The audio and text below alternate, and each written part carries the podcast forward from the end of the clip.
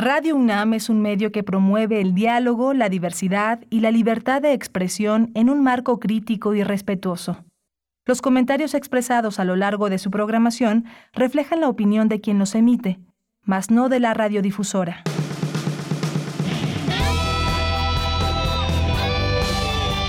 Prisma RU. Relatamos al mundo.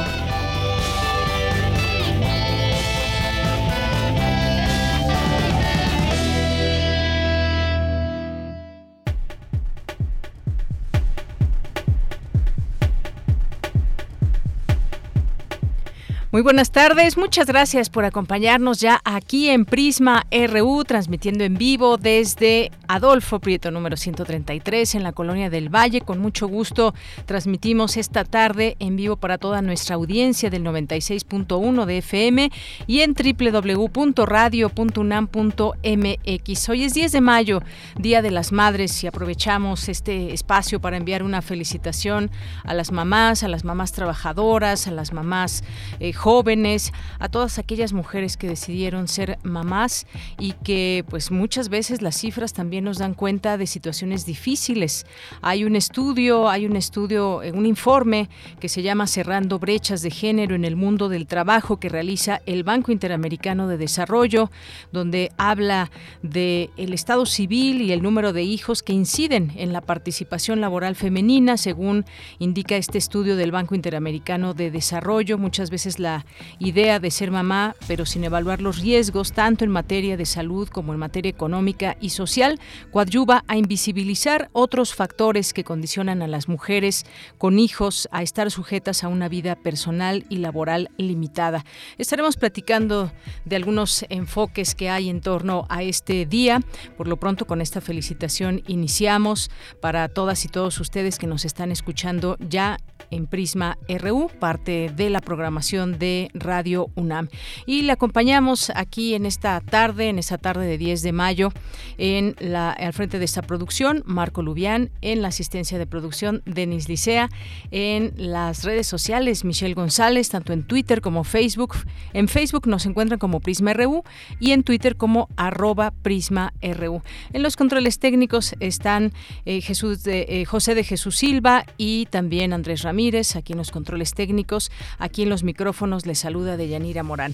Bien, pues hoy vamos a tener estas dos horas de programa y en él entrevistaremos a Valeria González Ruiz, coordinadora de vinculación e incidencia en política pública de Early Institute, que nos va a hablar sobre la discriminación laboral por embarazo en México. También vamos a platicar de un tema bastante triste que nos, nos duele muchísimo en este país, entre muchas otras cosas que nos duelen, pero el asesinato a periodistas. Se suman dos mujeres más, una, la periodista Yesenia Molinedo y Joana García, camarógrafa de El Veraz. Ambas eh, trabajaban compañeras en este en, este eh, periódico El Veraz allá en Veracruz. Vamos a enlazarnos hasta allá con un periodista para que nos dé el parte informativo hasta este momento. Ayer se dio a conocer esta lamentable noticia que fueron asesinadas afuera de una tienda de un Oxxo. Y bueno, también vamos a platicar ya en nuestra segunda hora tendremos la participación como cada 15 días de Fundación UNAM. Además, hoy es día de poetas errantes, también es eh, día martes de literatura, de cultura, de información nacional e internacional. Quédese aquí con nosotros en Prisma RU, relatamos al mundo. Relatamos al mundo. Relatamos al mundo.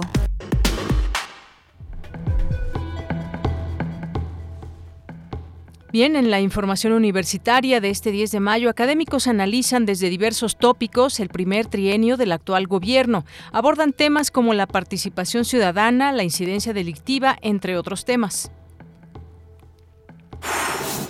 La obesidad es una enfermedad que se puede curar. Los tratamientos son a largo plazo, pero funcionan, señala experta de la UNAM.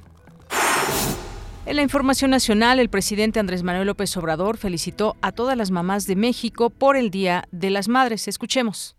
Nuestras más sinceras y afectuosas, cariñosas felicitaciones a las mamás, a las que todavía nos acompañan, a las que ya se fueron, se nos adelantaron, pero las recordamos siempre con mucho cariño. Muchas felicidades a todas, a las que están sufriendo por sus hijos, por sus desaparecidos, a las que están enfermas o están preocupadas por sus familiares enfermos,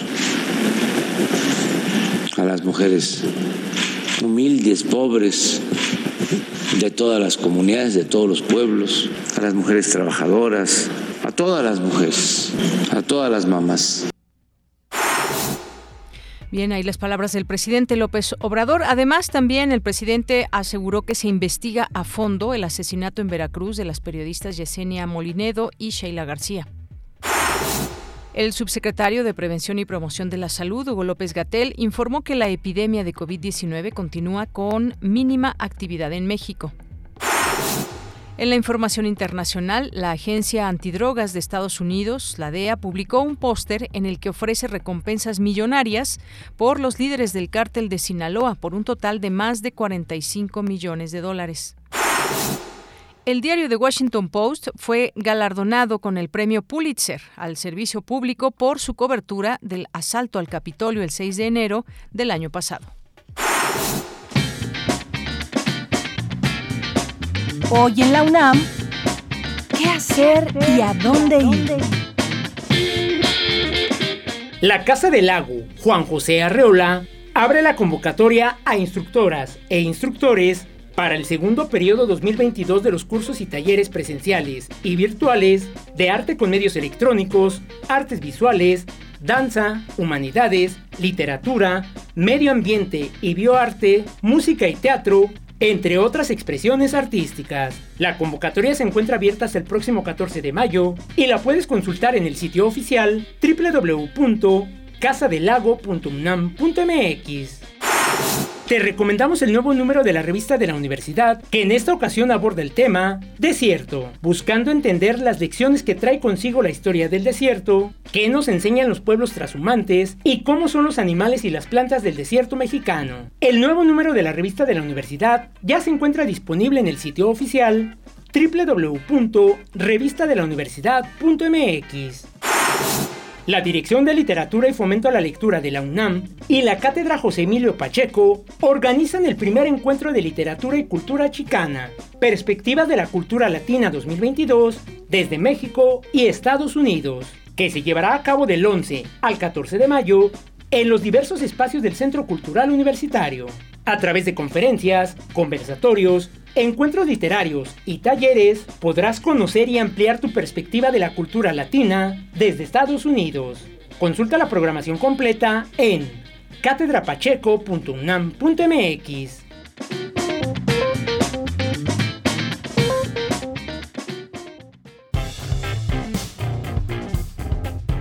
Campus RU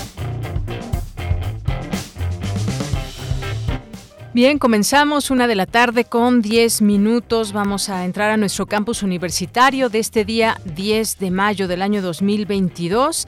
Ya está en la línea telefónica mi compañera Virginia Sánchez, que nos tiene la siguiente información. Investigadores realizan análisis temático del primer trienio de la administración 2018-2024. Cuéntanos, Vicky, muy buenas tardes. Hola, ¿qué tal, Deya? Muy buenas tardes a ti auditorio de Prisma RU. El Sistema Universidad Abierta y Educación a Distancia de la Facultad de Ciencias Políticas y Sociales organizó la mesa de análisis temático del primer trienio de la Administración 2018-2024, la cual estuvo moderada por Juan Alberto García Rodríguez y donde participaron académicos de esta entidad universitaria. Para iniciar, Nin Fernández Trejo señaló que ha habido cuatro experiencias de participación ciudadana dos fuera del marco legal, como fue la consulta del nuevo Aeropuerto Internacional de México, y sobre diez proyectos prioritarios como el Tren Maya, la construcción de la refinería en Dos Bocas, el programa Sembrando Vida, entre otros, y dos que sí se enmarcaron legalmente, como fue la consulta popular para juzgar a expresidentes y la de revocación del mandato. Entre el balance general destacó que entre ambas consultas aumentó la participación ciudadana más de 10%. Sin embargo, puntualizó subestima el poder de este tipo de participación. Escuchémosla. Además de que ha habido un claro apoyo a sus proyectos. Y sin embargo, esto no significa que dichos mecanismos tengan siempre este propósito. Ha habido experiencias participativas en gobiernos latinoamericanos populistas en donde no se han apoyado iniciativas de los gobiernos, ¿no? Yo, por ejemplo, hice ahí un análisis y pues me quedaba claro que no necesariamente siempre hay un apoyo. Es decir, se subestima el poder de la participación ciudadana y esto se debe también a que las personas no siempre quieren participar, lo cual no está mal y cuando lo hacen también lo hacen es porque los asuntos los sienten muy relevantes o les atañen personalmente, ¿no? Aquí vale la pena evaluar si las experiencias participativas son o no efectivamente este, relevantes o importantes para la ciudadanía. Por su parte, Erika Tapia Nava resaltó la prevalencia de la incidencia de la delictiva y por ello la importancia de reclasificar las categorías de otros delitos considerando el contenido específico de los delitos cometidos y realizar evaluaciones puntuales de las políticas y programas públicas en materia de seguridad pública. En tanto, Eduardo Torres Alonso se refirió al tema de los órganos autónomos, autónomos en este periodo y habló sobre dos a los que más se refiere de manera negativa el presidente. Escuchemos. Conviene insistir en que en las continuas referencias negativas en las conferencias matutinas presidenciales hacia los distintos órganos autónomos, pero son señaladamente dos los objetos de la animadversión, los encargados de la materia electoral y de la transparencia, aunque cuando la coyuntura así lo determina, también son objeto de crítica el Banco de México o el IFT o la Comisión Federal de Competencia. Finalmente, Cristian Yair Mendoza García habló sobre el Banco de México, pluralidad y autonomía, concluyendo que desde que inició la actual administración, el presidente Andrés Manuel López Obrador y su coalición electoral legislativa modificaron las coordenadas de la discusión sobre la conducción económica y monetaria del país con el ingreso de nuevos actores e ideas al escenario público. Bella, este es el reporte. Muchas gracias, Vicky. Aprovecho para mandarte una felicitación y un abrazo. Muchas gracias, igualmente para ti. Gracias, Vicky. Bien, pues nos vamos ahora a la siguiente información. En la Facultad de Medicina tuvo lugar la conferencia El origen de la obesidad y sus soluciones. Dulce García nos tiene la información. ¿Qué tal, Dulce? Muy buenas tardes. Adelante, Dulce. al auditorio. Ahí te escuchamos. Adelante, Dulce. Ah, Gracias, Deyanira. Pues mira, hacia marzo del presente año, México ocupó el quinto lugar de obesidad en el mundo. Se estima, Deyanira, que la cifra aumente en 35 millones de adultos para la siguiente década, según advirtió la Federación Mundial de Obesidad. De acuerdo con el Atlas Mundial de Obesidad, más de mil millones de personas en todo el mundo vivirán con obesidad para 2030. Es decir, una de cada cinco mujeres en el mundo y uno de cada siete hombres la padecerán. A su vez, 13% de los niñas, de las niñas, niños y adolescentes se verán afectados también.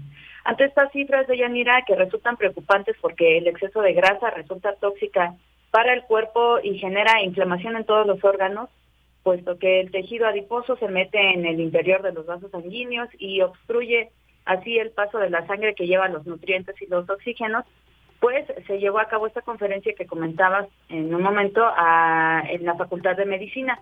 Aquí, Deyanira, hay que decir que la adiposidad desde la niñez implica un mayor riesgo cardiovascular en la adultez, aun si se tiene un peso normal, porque está causando un envejecimiento prematuro de los órganos.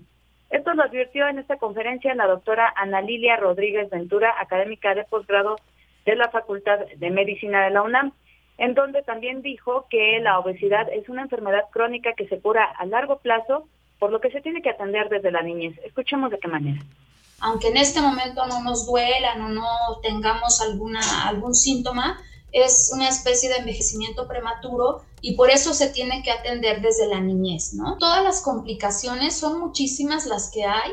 Eh, a nivel pulmonar está la apnea obstructiva del sueño, que es cuando la gente ronca mucho y después deja de respirar, eh, el asma, a nivel endocrinológico, resistencia a la insulina, estados prediabéticos, Pueden tener también alteraciones hormonales como son la poliquistosis ovárica, cuando hay alteraciones menstruales que dejan de menstruar por muchos meses las, las mujeres, pubertad precoz, yo tengo pacientitas de 5, 6 años o más chiquitas que empiezan con desarrollo de las glándulas mamarias cuando eso normalmente en una mujer debe de ocurrir a partir de los 8 años, ¿no? Y bueno, Deyanira, la académica señaló que la obesidad puede acortar los años de vida de una persona, además de que el gasto en la atención de la obesidad es bastante, pero que aunque esta se cure a largo plazo, dicha cura no es tan complicada como se nos ha dicho en otras ocasiones. Vamos a escucharla otra vez. Incluso hay publicaciones serias que han demostrado que si nosotros disminuimos entre un 5 y 10% del peso basal en los adultos y un punto 5 del puntaje Z del índice de masa corporal en los niños a lo largo de, de 6 meses, 12 meses, podríamos resolver todos estos problemas, todas estas complicaciones que acabamos de, platicar en porcentajes muy altos, ¿no? Incluso la diabetes tipo 2. Por eso ahora se aboga mucho por hacer cirugías metabólicas, porque se ha visto que sí se puede revertir la diabetes tipo 2. Y bueno, mira, entre las soluciones preventivas mencionó, por ejemplo, un control de peso de las madres a la hora de gestar, comer menos alimentos procesados, evitar el tabaquismo, no excedernos en el consumo de alcohol, respetar nuestros tiempos de vigilia y de sueño, así como darnos un espacio para hacer ejercicio. Pero bueno, si el auditorio quiere eh, revisar esta conferencia, se encuentra en las redes sociales de, de, la Facultad de Medicina de la UNAM. Esta es la información de Yanira. Muchas gracias, Dulce. Muy buenas tardes. Gracias a Dulce García. Y bueno, este tema que del cual hemos hablado en otros momentos, hay que poner atención a nuestra salud, a nuestra alimentación, a nuestro estilo de vida que va eh, acompañado de todo esto para que tengamos pues una, una vida mucho más sana si atendemos distintas cuestiones. Hablaba también en los expertos de la adiposidad desde la niñez y lo difícil que puede ser eventualmente para los siguientes años que una niña, que un niño puedan bajar de peso.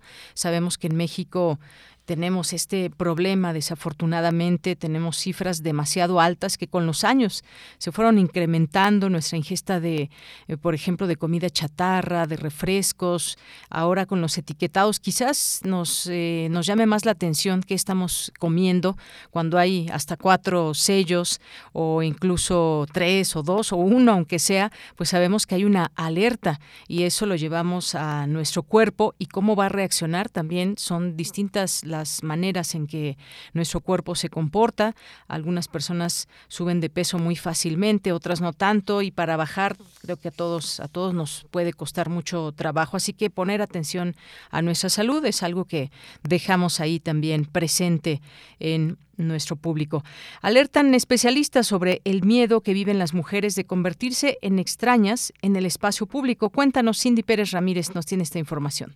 Deyanira, muy buenas tardes a ti y a todo el auditorio. A través de una encuesta realizada, la doctora Olga Sabido, académica del Departamento de Sociología de la Universidad Autónoma Metropolitana Azcapotzalco, aborda el tema de la menstruación y las otredades en los espacios urbanos, y es que la preocupación que las mujeres enfrentan al mancharse las convierte en extrañas. Escuchemos a la investigadora quien estuvo en el seminario organizado por el Instituto de Investigaciones Sociales de la UNAM, Desigualdades, Fronteras y conflictos urbanos. La preocupación ya no es a un extraño anónimo, sino a convertirse en extrañas que desagradan eh, a otros, ¿no? Es un miedo, una preocupación por eh, sentirse miradas, ¿no? Juzgadas por otros. Pensaba cómo eh, el extraño también puede ser subversivo, ¿no? en México, como, como se sabe, y para quienes no, pues el tema de la menstruación se ha convertido en un asunto político hoy, ¿no? Se ha visibilizado a través de, diferentes iniciativas que, han llevado la menstruación a la agenda pública y muchas colectivas feministas que la han llevado a la calle, ¿no? Literalmente el tema y simbólicamente eh, a la calle, ¿no? Quizá podamos eh, pensar en la extraña como disidente. En tanto, Ramiro Segura, académico de la Universidad Nacional del Río de la Plata en Argentina, se refirió a atravesar fronteras espaciales vinculadas con otras como el sexo o clase social. Hay una pluralidad de fronteras, fronteras de clase, de género. Estas experiencias vinculadas con la mirada o con el estar fuera del lugar, etcétera, nos lo recuerdan muy rápidamente, de modo muy gráfico, ¿no? Me desplazo, cruzo una frontera, voy a un lugar, muchas comillas, prohibido, y al mismo tiempo, al mismo tiempo que me desplazo y que rompo una frontera espacial, también se recalibran otras fronteras vinculadas con los modos de ser mujer, varón, de ser joven o de lo que fuera. Hay cierta situacionalidad de la frontera. Las fronteras como separación y como regulación, pero que básicamente lo que hacen es producir, reproducir desigualdades y asimetrías sociales. Hasta aquí el reporte de este seminario, Desigualdades, Fronteras y Conflictos Urbanos. Muy buenas tardes. Gracias, gracias Cindy, muy buenas tardes. Porque tu opinión es importante, síguenos en nuestras redes sociales, en Facebook como Prisma RU y en Twitter como arroba PrismaRU.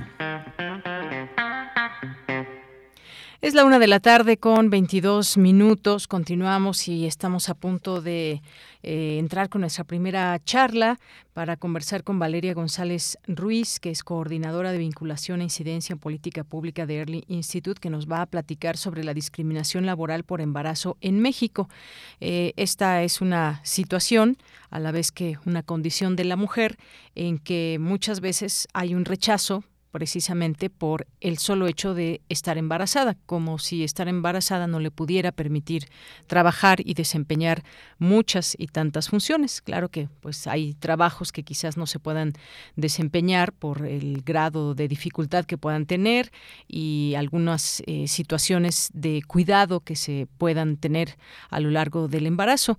Y tenemos también la posibilidad de denunciar ante distintas instancias, dado que es un derecho humano trabajar y que no se, las mujeres no sean despedidas por esta condición de estar embarazadas. Y posteriormente ya cuando, cuando después de un parto, pues regresar al trabajo también. Hay una importancia muy grande de muchas mujeres porque son las madres de familia y tienen que mantener una casa. Y en este sentido la historia nos ha señalado cifras que no son muy halagüeñas y que tienen que ver con esta situación precisamente de enfrentarnos a situaciones que pese a que puedan estar estipuladas en la ley, que además son derechos que a lo largo de los años pues, las mujeres hemos, hemos ganado, hemos participado en distinta, de distintas maneras para hacer posible que esto sea hoy una realidad y que el hecho de estar embarazada no sea una cuestión, eh, una cuestión que pueda limitarnos en llevar a cabo nuestras eh, nuestras tareas. Y también pues a lo largo de todas estas luchas hoy por hoy se tienen se tienen en la ley pues estas posibilidades de que una mujer no sea despedida de su trabajo pero sigue pasando que que siguen siendo despedidas de, sus trabajos, dependiendo qué empresas y demás, pero es una realidad hoy en México y por eso queremos hablar de este tema. Hay algunas cifras que nos van dando cuenta de todo esto, porque pues la maternidad es vista muchas veces como una desventaja en el trabajo y que representa un costo para la mujer. ¿Qué costo es? Pues muchas veces que no tenga el acceso precisamente y no tenga posibilidad de eh, pues de generar recursos para su familia, eh, pues se ha observado también que esto puede provocar afectaciones en, en la salud, incluso eh, física para el bebé, estas situaciones que muchas veces apremian y que hacen pues sentir mal a la mujer, psicológicamente también es una situación que se puede dar.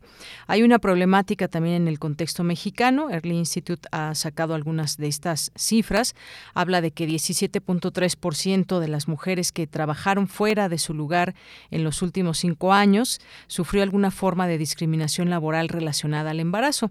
Bueno, quizás algunas mujeres que nos estén escuchando en este momento tengan alguna historia que compartir, por ejemplo, de si fueron o no discriminadas por esta condición de embarazo. Ahí creo que muchas de nosotras podemos conocer algunos, algunos casos que, que se han dado en este sentido y siempre importante señalarlo, máxime cuando pues no se tiene, por ejemplo, una cuestión donde exista un trabajo formal y que pues no exista ninguna posibilidad para las mujeres incluso de recibir de recibir eh, pues atención médica. Ya está en la línea telefónica. Le agradecemos mucho nos tome esta llamada a Valeria eh, González Ruiz, que es coordinadora de vinculación e incidencia en política pública de Early Institute. ¿Qué tal, Valeria? Bienvenida. Muy buenas tardes. ¿Qué tal, Deyanira?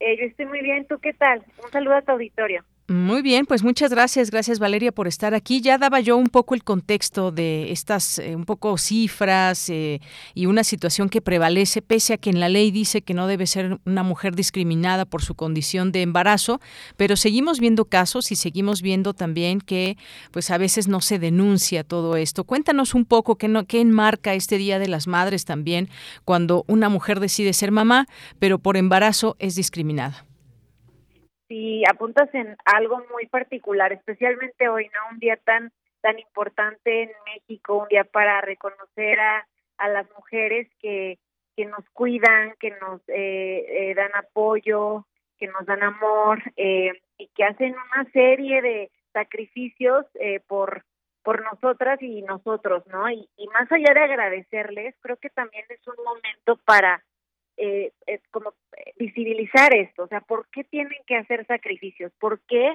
eh, ejercer su maternidad tiene en algún sentido que representar un problema para ellas, por ejemplo, en el espacio laboral, ¿no? Ellas, por ejercer su maternidad, en muchas ocasiones se enfrentan a una serie de desventajas o de violencias, y ese es el caso de la discriminación laboral por, por embarazo. Eh, desgraciadamente, hay, hay muchos prejuicios y estereotipos sobre la maternidad en los espacios laborales. Es percibida como una desventaja o que eh, las mujeres eh, son menos comprometidas con el trabajo, ¿no? Y, y justo eso es lo que tenemos que, cambiar. Hay que eh, justo en el día de hoy darnos cuenta de lo que está pasando y comprometernos, sobre todo por cambiarlo, ¿no? O sea, no basta ya eh, agradecerles, sino que todas y todos desde nuestra trinchera debemos replantearnos la, la forma en la que trabajamos, la forma en la que se generan los ambientes laborales y, y, y. Efectivamente, porque son muchas veces estos patrones que se van dando y que se van generando, pero hay, yo decía, hay posibilidades de que se pueda denunciar y más, aunque hay cifras, por ejemplo, que dicen, eh, como del CONAPRED, la causa de embarazo se ha posicionado en los primeros cinco lugares de 2012 a julio de 2021 con 894 casos. Eh, la COPRED, el 31% del total de las quejas recibidas son por la causa de embarazo, principal causa de conductas discriminatorias. Es decir, es un hecho, se sigue dando esta situación, Valeria.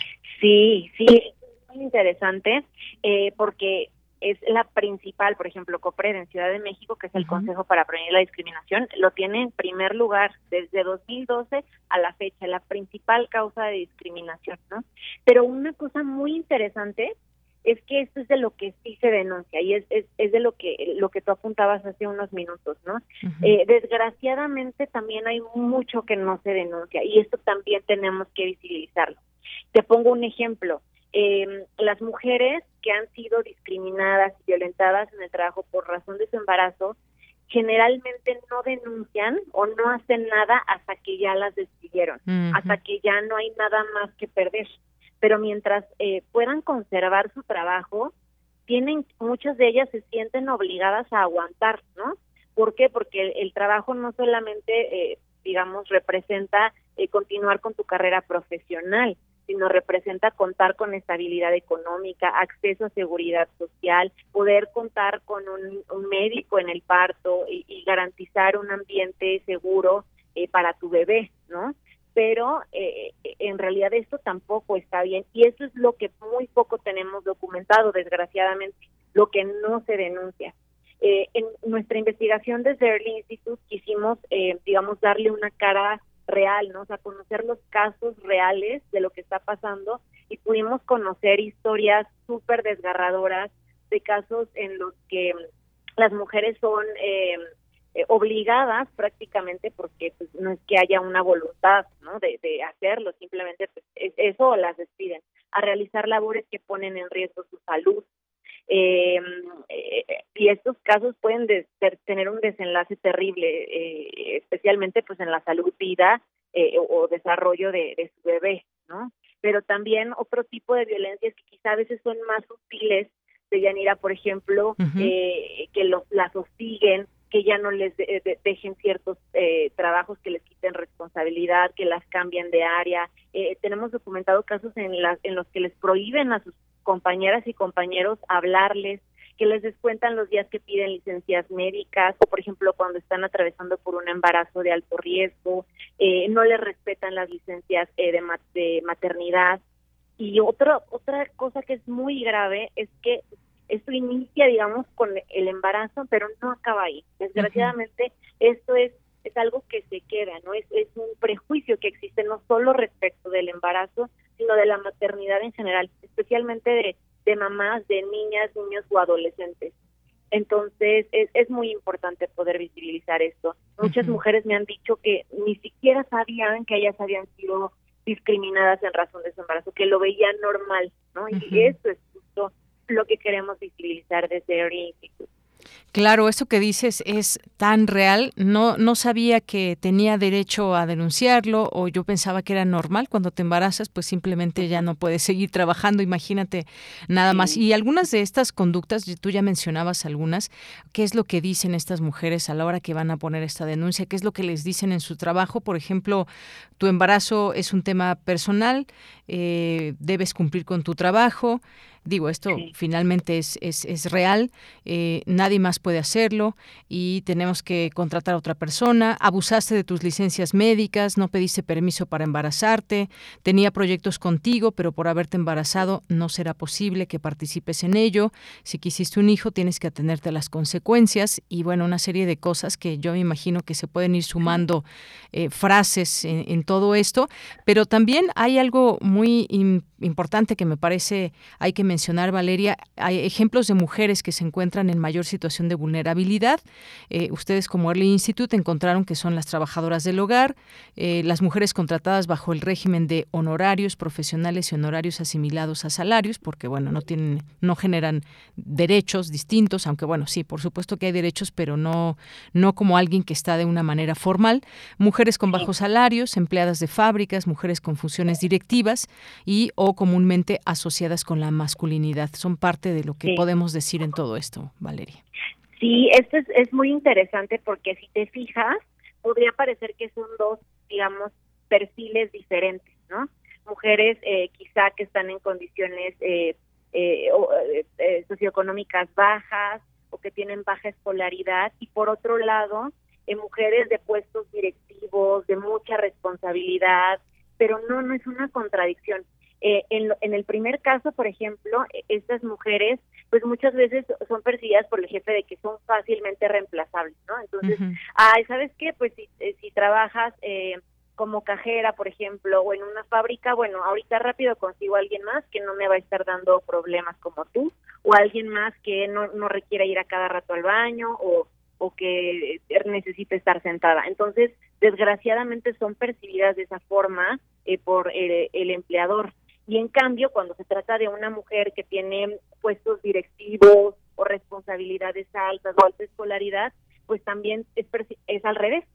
Y, entonces es percibido por el, el, empleador de, híjole, es que solo tú puedes hacer esto, tienes que ser profesional, eh, tienes que poder, ¿no? Y se les exige muchísimo y entonces, eh, pues ellas están muchas veces sometidas a muchísimo estrés o en ocasiones terminan renunciando porque no se les respetan todas sus eh, prestaciones, por ejemplo. En casos de, de embarazos de alto riesgo también es sumamente complejo porque las y los empleadores no entienden, ¿no? Que ellas eh, no pueden, digamos, estar eh, realizando ciertas funciones o estar trabajando a ciertas horas. Y, y esto parecería como lógico, hace un ratito lo decías, ¿no? Como, bueno, es, es lógico que tengas que cumplir con tu trabajo, pero si me permites dar como este mensaje, creo que ya es necesario de que reinventemos los espacios laborales, de que los veamos de forma distinta. Como que muchas veces se nos pide a las mujeres que nos adaptemos a, la dinámica laboral, ¿no? Que, que podamos con todo, que seamos superheroínas, multitask, que seamos buen, ¿no? buenas madres, buenas trabajadoras, que sí se puede, y, se nos premian mucho por eso, pero no se trata de eso en realidad, no se trata tampoco que sacrifiquemos, bueno, menos horas con nuestras hijas o hijos, no, se trata de que los espacios laborales puedan promover una conciliación entre la vida laboral, familiar y personal de sus trabajadoras y trabajadores también. Y aquí es importante también poner sobre la mesa la necesidad de respetar también, por ejemplo, las licencias de paternidad, impulsar las paternidades sanas, porque eh, si hay equilibrio en las maternidades y en, las paternidades, una, primero que nada, las niñas y niños van a ser los principales beneficiados de, tener a ambos cerca, ¿no? Con eh, los beneficios en su salud, en su desarrollo, en su seguridad, que, que son eh, que ya conocemos, ¿no? Que es algo totalmente lógico y natural. Pero además de eso, em, eh, creo que se, se, generan convivencias sanas en el trabajo. Se pueden promover, por ejemplo, que todos trabajen en horarios laborales, que no haya juntas más tarde, que los horarios sean flexibles. Esto genera también mayor compromiso en las y los empleados eh, y mayor eficacia, ¿sabes? A veces traemos como mucho este chip de el trabajador ideal, lo digo entre comillas, es aquel que solo piensa en su trabajo, ¿no? Y que trabaja eh, más de, no sé, 10, 12 horas al día. Y eso, no, eso no necesariamente es, es hacia donde debemos ir, ¿no? Y eso no necesariamente es lo más eficaz ni lo mejor. Entonces, eh, yo sí estoy convencida que si impulsamos eh, por ejemplo, una eh, igualdad en, en, las paternidades y maternidades, ya las mujeres no vamos a estar en desventaja frente a los hombres en ese sentido. O sea, ¿por qué representaría una desventaja que haya muchas mujeres o que las mujeres se embarazan si hay que respetar también eh, a las paternidades, ¿no? Mm, y, no hay de otra, pues nosotros ya estamos ocupando los espacios laborales, ya estamos ahí, es, inevitable, la realidad está aquí sobre la mesa, es solamente cuestión de reinventar. Efectivamente, pues así es, Valeria. Estos son datos muy reales que hay y que debemos poco a poco ir cerrando esa, esa brecha. Por último, te preguntaría, cuando una persona, una mujer está embarazada o pues tiene pensado embarazarse, que es algo personal, no tiene que llegar a una oficina y decir que va, tiene un proyecto de embarazo, eh, eh, cuando empieza a notar algo o cómo puede, eh, digamos, de primer contacto acudir cuando ya hay una situación donde pues se siente vulnerada por el hecho de estar embarazada, que hacia dónde es el primer contacto que debe de tener, digo ya de por sí, eh, pues en una situación como el embarazo y generar este tipo de situaciones, ir a denunciar y demás, pero a dónde tendría que acudir una mujer que quiera hacer algún tipo de denuncia. Sí, eh, muchas gracias por esta pregunta que creo que es muy, muy importante. Eh, primero que nada, sí, hay que, en cuanto tú sientes que, que te están violentando, que te están tratando diferente por tu embarazo, estás en un supuesto de discriminación laboral por embarazo, ¿no? Eh, y, puedes denunciarlo. Ah, voy a poner dos ejemplos de dos tipos de, de mujeres, por así decirlo, y las vías por, a las que pueden acudir, porque varía. Por ejemplo, si trabajas en el sector privado, es decir, una empresa, em, eh, ahí, por ejemplo, puedes ir ante las juntas de conciliación y arbitraje eh, o eh, los tribunales laborales del Poder Judicial de la Federación, em, o también, evidentemente, con el, el, Consejo para Prevenir la Discriminación de tu entidad federativa o el nacional, que es CONAPRES. puedes denunciarlo porque es un delito también en, en, los ministerios públicos. Em, también puedes incluso acudir a la CNDH cuando se trata de una autoridad la que te violentó. Eh, y por ejemplo, si perteneces al sector público, esto también es muy interesante, quizás que trabajas en una entidad o dependencia, es decir, eh, por ejemplo, la SEP, ahí hay órganos internos de control, esta es una vía interna que existe eh, con quien puedes denunciar, ¿no? Eh, o, también están eh, otras eh, instancias dentro de, del gobierno pero por ejemplo los, los comités de ética etcétera no o sea hay, hay, que informarse de cuáles son las vías concretas en cada una de las eh, entidades o dependencias. También en el sector público puedes ir con los consejos para prevenir la discriminación. Y, y bueno aprovecho de todas formas eh, para decirle a tu auditorio, eh, eh, si hay alguna mujer que me esté escuchando que está atravesando por esta situación, primero que nada que sepas que no estás sola, que esto que te está pasando no está bien y que puedes denunciarlo. O sea, puedes hacer algo para que cambie, ¿no? Creo que es, muy importante empezarnos a cambiar el chip de que de que no hay nada que se pueda hacer, sobre todo porque esto puede, este, esta violencia, esta, este estrés por el que tú estás atravesando puede afectar a tu bebé. Entonces, eh, creo que sí es importante también alzar la voz y eh, nosotros desde Early Institute tenemos convenios con varios eh, bufetes jurídicos gratuitos que te pueden dar asesoría jurídica. Entonces, si, si, si quieres como saber más sobre con quién puedes ir en tu caso particular, con toda confianza búscanos en Early Institute, EARLY, con Y, institute.org.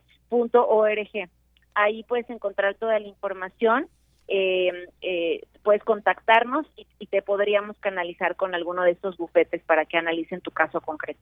Muy bien, bueno, pues ahí dejamos esta información útil para quien la pueda requerir. Valeria González Ruiz, muchas gracias por estar con nosotros aquí en Prisma RU de Radio UNAM y habernos pues ampliado este panorama de lo que sigue sucediendo en México y cómo cerrarle la puerta a estas eh, cifras y estas situaciones, sobre todo que siguen aconteciendo cuando una mujer está eh, embarazada. Muchas gracias. Al contrario, muchas gracias por hablar de este tema. Te mando un abrazo. Igualmente, Valeria, hasta luego. Muy buenas tardes a Valeria. Porque tu opinión es importante, síguenos en nuestras redes sociales, en Facebook como Prisma RU y en Twitter como arroba PrismaRU.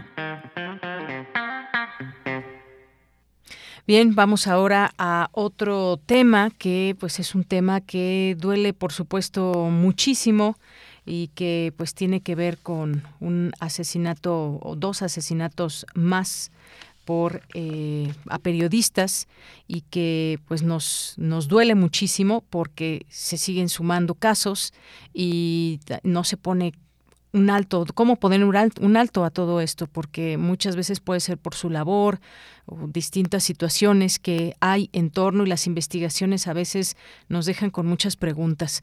Hoy justamente el presidente también habló de este tema y vamos a hacer contacto, ya está en la línea telefónica con Javier Laertes, que es corresponsal en Veracruz para los noticieros de Enfoque Noticias de Núcleo Radio Mil y colaborador de los editores Veracruz.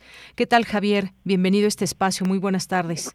Muy buenas tardes, Yesenia. Buenas tardes a tu auditorio. Te saludo con mucho gusto desde la capital de Veracruz, Jalapa.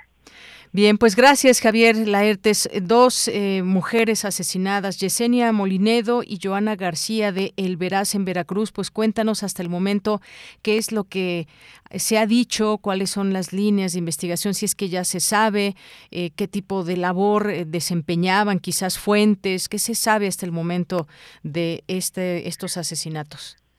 Bien, pues uh, hace unos minutos, antes de entrar a este enlace, eh, el gobernador Cuitlava García Jiménez, pues en sus redes sociales eh, dio a conocer que de acuerdo a los primeros eh, datos derivados de las investigaciones que lleva a cabo la Fiscalía General del Estado, pues eh, el asesinato de Yesenia Molinedo Falconi y Sheila Joana García Olivera, quienes colaboraban para el eh, periódico El Veraz, o bueno, el medio de comunicación electrónico también El Veraz, pues eh, se cuenta con cuatro líneas de investigación, de las cuales una, bueno, pues apuntaría a su actividad periodística, sin embargo, eh, ya no abundaron más en el tema, sin embargo, sí destacan que se recogieron algunos indicios en, las, en el punto donde sucedió este lamentable hecho, así como también se estudian algunos audios que ya circulan este, algunos públicos en relación a estos hechos. Sin embargo, hasta el momento se mantiene el operativo en la zona eh, sur, específicamente en la región de Cozoleacaque, donde pues eh, se llevó a cabo este suceso y hasta el momento no hay personas detenidas. Sin embargo, bueno, de acuerdo a estas líneas de investigación y lo que plantea la autoridad el día de hoy, que se dio a conocer, dice el Ejecutivo del Estado, en la mesa de seguridad que se lleva a cabo diariamente, pues eh, podrían estar muy cerca de los posibles o presuntos más bien responsables. Sin embargo, hasta el momento no hay detenidos, hay cuatro líneas de investigación y digo, en sí de los hechos es lo que hay hasta el momento. Así es, eh, Javier. Y bueno, es el trabajo, ¿qué se sabe del trabajo de Yesenia eh, Molinedo, directora del portal El Veraz, y de Sheila Joana en, el sentido del tipo de trabajo que desarrollaban? No sé, a veces, a veces uno piensa qué, qué tipo de fuentes es eh, las que cubrían, o si habían destacado en particular algunas noticias, o simplemente pues se llevaba a cabo su trabajo de manera normal. No sé si esto se tiene esta información aún, si conoces algo en este sentido. Fíjate que eh, ayer eh, tanto en redes sociales, chats de periodistas. Aquí en Veracruz hay varios eh, grupos de chat de WhatsApp donde eh, se incluye reporteros prácticamente de todas las regiones del estado de Veracruz y los comentarios muchas veces eran en el sentido de que ellas se dedicaban pues a lo que comúnmente nosotros en el medio conocemos como la nota roja, que si recordarás hace algunos algunos años en 2010 aquí en Veracruz, pues cuando hubo esta pues prácticamente incremento de asesinatos de periodistas, eh, se daba básicamente contra los compañeros que cubrían información policíaca.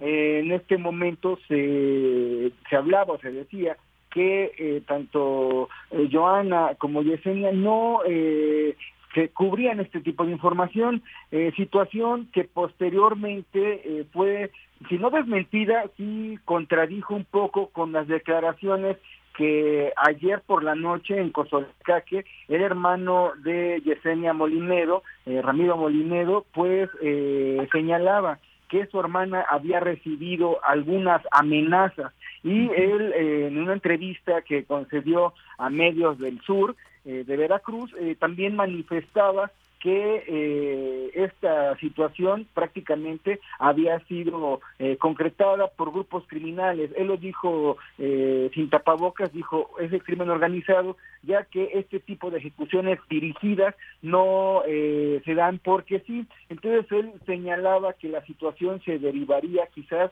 del trabajo, no, no quizás dijo que del trabajo que ellas realizaban en relación a la información que también publicaban, también llegó a señalar que en muchas ocasiones a Yesenia le hablaron para que bajara información que había publicado. Ojo, esto es una declaración que hizo eh, Ramiro Molinedo Falconi, hermano de Yesenia, quien, eh, reitero, lo hizo en una entrevista, no ha presentado denuncias, sin embargo, bueno, son las opiniones encontradas en relación a estos hechos.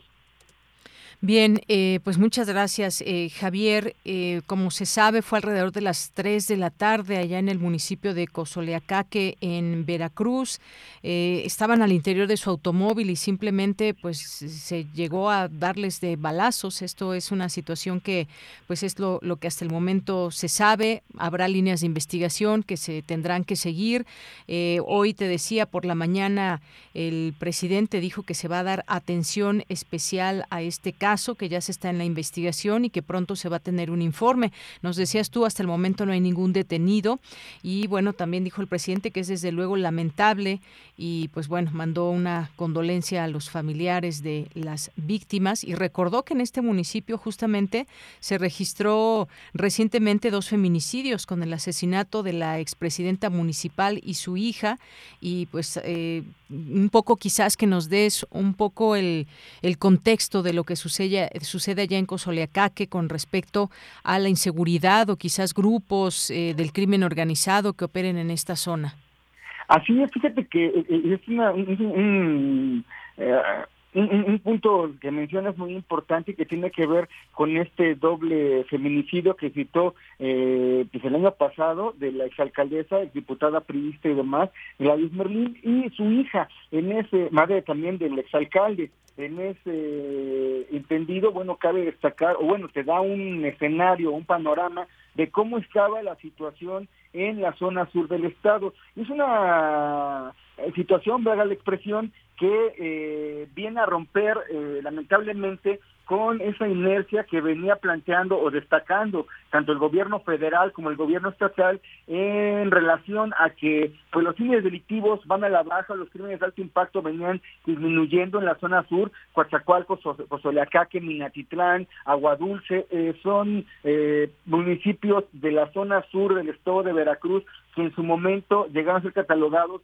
como o, o, catalogados como zonas calientes por la misma situación que eh, las autoridades señalaban eh, grupos delictivos estaban disputando esas plazas. Sin embargo eh, con la llegada de Guardia Nacional este ejército mexicano la Marina eh, autoridades de la Guardia, de, la Fuerza Civil, perdón, y Seguridad Pública, pues eh, de alguna manera fueron tranquilizando un poquito el tema de la inseguridad. Sin embargo, bueno, esto viene a romperse, decía, con esa inercia que se venía generando en relación a la eh, seguridad en el caso concreto de estas dos compañeras que el día de ayer, como bien comentas, alrededor de las 3 de la tarde venían saliendo de esta tienda de conveniencia, se acaban de subir a su vehículo, cuando hombres armados llegaron y dispararon a quemarropa en la cabeza, pues eh, se habla de cómo se encuentran en este momento la situación eh, de indefensión que en muchas ocasiones, aparte de que son mujeres, sufren los periodistas o quienes eh, se dedican a, informar a la ciudadanía pues eh, hasta las 3 de la tarde, no, no podemos decir que es una hora pico, pero es un horario en el que regularmente muchas personas están haciendo su actividad cotidiana, pues eh, hombres armados eh, en un lugar pues público llegan y les disparan a quemarropa a dos mujeres. Eh, el operativo de seguridad continúa en esa región, pero pues no es un hecho aislado, ya que como bien comentas, han generado situaciones de inseguridad, no solo en el sur, también estamos hablando de otros puntos de la entidad veracruzana y donde, bueno, pues a pesar de que se han ido disminuyendo los índices de feminicidios, de secuestros y demás, bueno, pues siguen eh, presentándose, aunque disminuyan, tú la gente que pierde un ser querido por secuestro o por eh, asesinato, feminicidio y demás, pues es un número nada más que está disminuyendo porque lamentablemente le tocó perder a un ser querido. Es una situación eh, muy complicada, se han generado o se han llevado a cabo más que nada eh, marchas desde la tarde de ayer en diversos puntos de la entidad veracruzana, donde pues eh, periodistas, reporteros, todos los comunicadores que han participado en estas movilizaciones, pues lo único que piden y es el llamado fundamental es seguridad para poder llevar a cabo esta actividad, pero más que nada, pues eh, que se generen estas condiciones y que cesen ya los ataques al gremio periodístico. Obviamente que se parece que se con los responsables del asesinato de estas compañeras, pero pues al final del día los que eh, continúan en este medio eh, tratando de informar diariamente a la ciudadanía de lo que se suscita cotidianamente, pues que están expuestos prácticamente para poder llevar a cabo su actividad. Así es, Javier. Y además eh, ya se están llevando a cabo algunas manifestaciones, como el caso de Córdoba, donde han salido varios eh, periodistas, camarógrafos, reporteros que han marchado allá en Córdoba para exigir justicia por estos asesinatos. Se prevé que pueda haber algunas otras, pero ahí está, es un, se queda uno con un nudo en la garganta, sobre todo por la manera en cómo, cómo se dan las cosas, sin más ni menos, así a sangre fría, que se pueda atacar a dos mujeres ligadas al periodismo. Y pues veremos este informe que dice el presidente que pronto se dará a conocer. Se espera también, eh, por lo que se dice en algunos medios, algunas otras marchas como en Jalapa o Poza Rica, pero hay una reacción también del medio porque con este, con estos dos asesinatos suman ya 11 en lo que va del año, Javier. Así es, en el caso concreto de Veracruz se comentaba, son siete en estos tres años. Y que eh, si bien es cierto lo que plantea el Ejecutivo del Estado, que en algunos casos eh, se ha ubicado a los eh, responsables, o bueno, que ya se han dictado sentencias, no estamos hablando de que de 2010 a la fecha son más de 20 eh, reporteros, periodistas, este, camarógrafos, fotógrafos, los que han perdido la vida en territorio veracruzano y que, pues lamentablemente, eh, un porcentaje mínimo ha sido esclarecido y donde, bueno, en algunos casos, como el caso eh, emblemático, y perdón que lo diga de esa manera, que, es el de Regina Martínez, eh, pues sigue hasta el momento, eh, podemos decirle, en la impunidad. ¿Por qué? Porque si bien la persona que estuvo detenida por este presunto, eh, como responsable del asesinato de este, Regina Martínez, pues resultó que al parecer tampoco era, fue un chivo expiatorio, pero al final del día, bueno, estamos hablando de que fue hace varios años con otras administraciones, pero lamentablemente la situación que es una constante es que las agresiones a los periodistas y los grandes fatales pues eh, continúan. No solo en Veracruz, en todo el país, pero Veracruz lamentablemente eh, es visto a nivel internacional, no estoy hablando nada más a nivel nacional, a nivel internacional como un estado este, pues peligroso para ejercer la actividad periodística. Efectivamente. Pues Javier Laertes, muchas gracias por estar con nosotros eh, con este reporte especial que amablemente nos das desde allá, desde Veracruz. Te agradezco mucho. Un abrazo también pues solidario a todos y todas los periodistas de allá en Veracruz y de todo el país. Hay una unión importante en este sentido, el salir a las calles, el reclamar, el gritar, el rechazo a la violencia es sin duda también muy importante. Muchas gracias, Javier. Muy buenas tardes, un abrazo de vuelta. Muy buenas tardes, muchas gracias Javier Laertes. Otro abrazo. Él es corresponsal en Veracruz para los noticieros de Enfoque Noticias del Núcleo Radio Mil y colaborador de los editores Veracruz. Esta situación que realmente pues nos llena de muchos sentimientos porque mm, pues por el hecho de que sean mujeres, periodistas y cualquier muerte que pueda dolernos en este en este país. Sin embargo, pues dos más que se suman al gremio periodístico. Bien, pues continuamos. Porque tu opinión es importante, síguenos en nuestras redes sociales, en Facebook como Prisma RU y en Twitter como arroba PrismaRU. Prisma RU. Relatamos al mundo.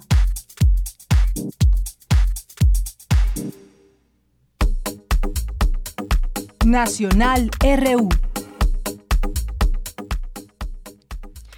Bien, pues eh, nos quedan tres minutos, tres minutos para destacar algunas noticias, además de esto, y que además también se expresa la Comisión Nacional de Derechos Humanos que condena el asesinato de periodistas en Veracruz. Dio a conocer a través de un comunicado que condena los asesinatos de Yesenia Molinedo, Falconi y Sheila Joana García Olivera. Esta institución hizo un llamado a las autoridades para que realicen las acciones necesarias para encontrar a los responsables. Instó a las autoridades a eh, todas las líneas de investigación, incluyendo la relación entre el ataque y la labor periodística de las víctimas. Pues por supuesto que tiene que ser una línea de investigación. Hoy también, 10 de mayo, madres de personas desaparecidas realizan una marcha en el marco de este día en el Monumento a la Madre rumbo al Ángel de la Independencia y pues eh, pasadas las 10 de la mañana, más o menos, cientos de personas tomaron esta avenida importante de la Ciudad de México y eh, pues madres de personas desaparecidos colocaron esferas de forma simbólica con los rostros de sus hijos en la glorieta conocida como La Palma. Durante la marcha pacífica, madres de personas desaparecidas recordaron que este 10 de mayo no hay nada que festejar.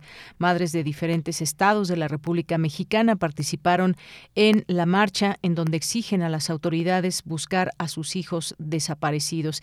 Y de ahí nos vienen a la mente muchos de estos grupos, las madres rastreadoras que buscan a sus hijos desaparecidos. Hemos aquí tenido oportunidad de, de hablar con algunas de ellas que salen todos los días muy temprano para hacer, poner un grano de arena en la investigación y en la búsqueda de sus hijas y de sus hijos.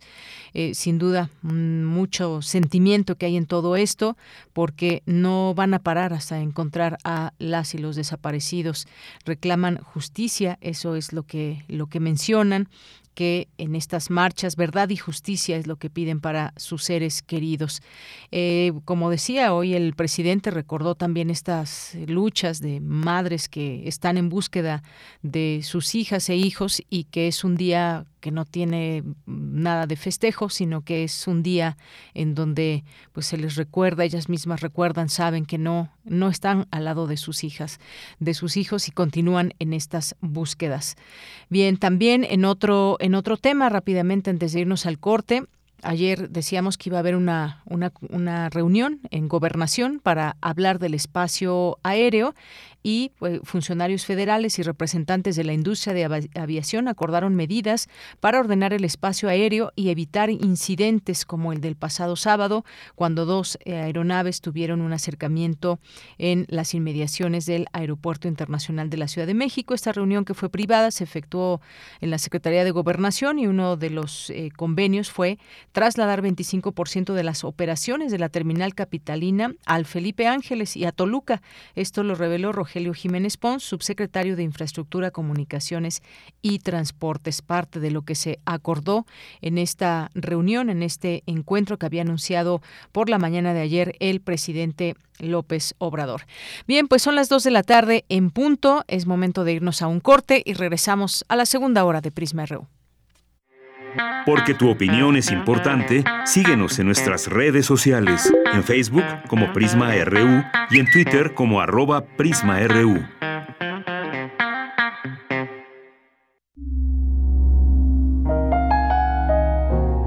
...96.1 de FM... ...860 de AM... Encuéntranos en Spotify como Radio UNAM. XEUN. Radio UNAM. Experiencia sonora. Lo social, lo político, lo económico, lo cultural son fenómenos que nos competen a todas y a todos. Nada debe sernos impuesto, porque tenemos una voz, una opinión, tenemos derecho a debate. Analiza lo que sucede en la sociedad en compañía de universitarios, juristas, especialistas y activistas. Con Diego Guerrero, los martes a las 16 horas, después del corte informativo, por Radio UNAM. Experiencia sonora. Durante 31 años junto al INE hemos abierto la puerta de la democracia. Cuando cumplimos 18 y empezamos a elegir. Cuando nos cambiamos de casa y decidimos en nuestra nueva comunidad. Cuando llega la hora de salir a votar. Cuando somos funcionarias y funcionarios de casilla. México es nuestra casa y está hecha con la participación de todas y todos. Llevamos 31 años uniendo a México con un solo fin, que todas y todos ejerzan su derecho a decidir libremente. Mi INE nos une. La piedra y el yemo activo afectan tu cerebro, te matan las neuronas y son muy adictivos. Yo sé lo que te digo, pues he sido testigo. Piensa más en tu gente, tu vida y tus amigos. Escucha lo que te digo, pues es verdad. El negocio de la droga es algo que termina mal. Escucha bien, hermano, porque esto te hace daño. El negocio de la droga es algo que termina mal. Esto siempre acaba mal, Si necesitas ayuda, llama a la línea de la vida 800-911-2000. Habla para nombrar lo indecible. Canta hasta que la crueldad estalle y de sus bruces salga la paz. Revive el concurso de canción feminista. Acompaña a las finalistas Laura Guevara, María Lasfer y Prania Esponda en este festival sucedido en Casa del Lago por la lucha de las mujeres. Claro que somos malas y podemos ser peores. Hermana, te vuelves fuerte cuando tu agresor expones. Conduce Berenice Camacho. Martes 10 de mayo, 10.30 horas. Retransmisión, viernes 13 a las 17 horas. Sábado 14 a las 12 horas. Hagamos una sola voz, porque quien canta, su mal espanta. Radio UNAM, experiencia sonora. Nunca tenga miedo por mis hermanas de lucha que ponen su vida y su cuerpo. Hoy les acuerpo con mi voz porque esto es lo único que tengo. Tu opinión es muy importante. Escríbenos al correo electrónico prisma.radiounam@gmail.com.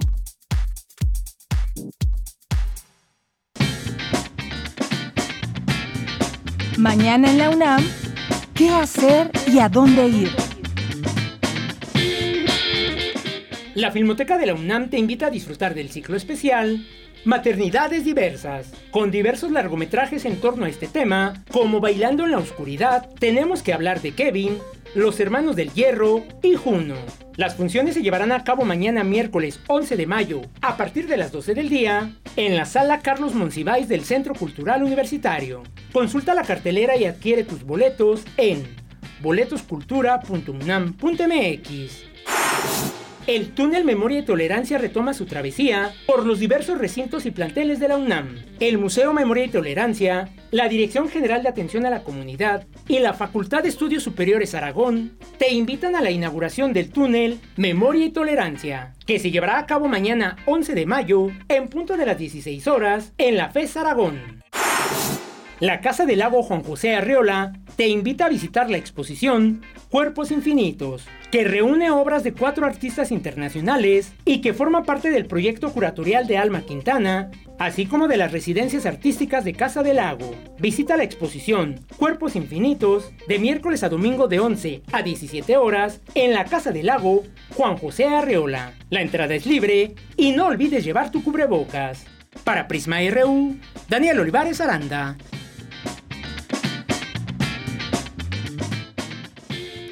Bien, estamos de regreso aquí en Prisma RU en el 96.1 de FM y en www.radio.unam.mx. Muchas gracias por estar acompañando esta emisión, hacerse eh, leer a través de nuestras redes sociales, arroba Prisma RU en Twitter y Prisma RU en Facebook. Muchas gracias por estar aquí presentes, atentas y atentos a esta transmisión. Quizás algunas eh, mamás ya estén ahí en algunos preparativos preparativos para la comida o estén en compañía de sus hijas y de hijos, que la verdad es un gran privilegio poderlo hacer y poder tener eh, a quienes decidimos ser madres, pues tener a nuestros hijas o hijos eh, cercanos y en comunicación, no quienes no hemos pasado por una situación como la que muchas madres están pasando, pues nos queda ser solidarios, empáticos con estas luchas que están librando todos los días.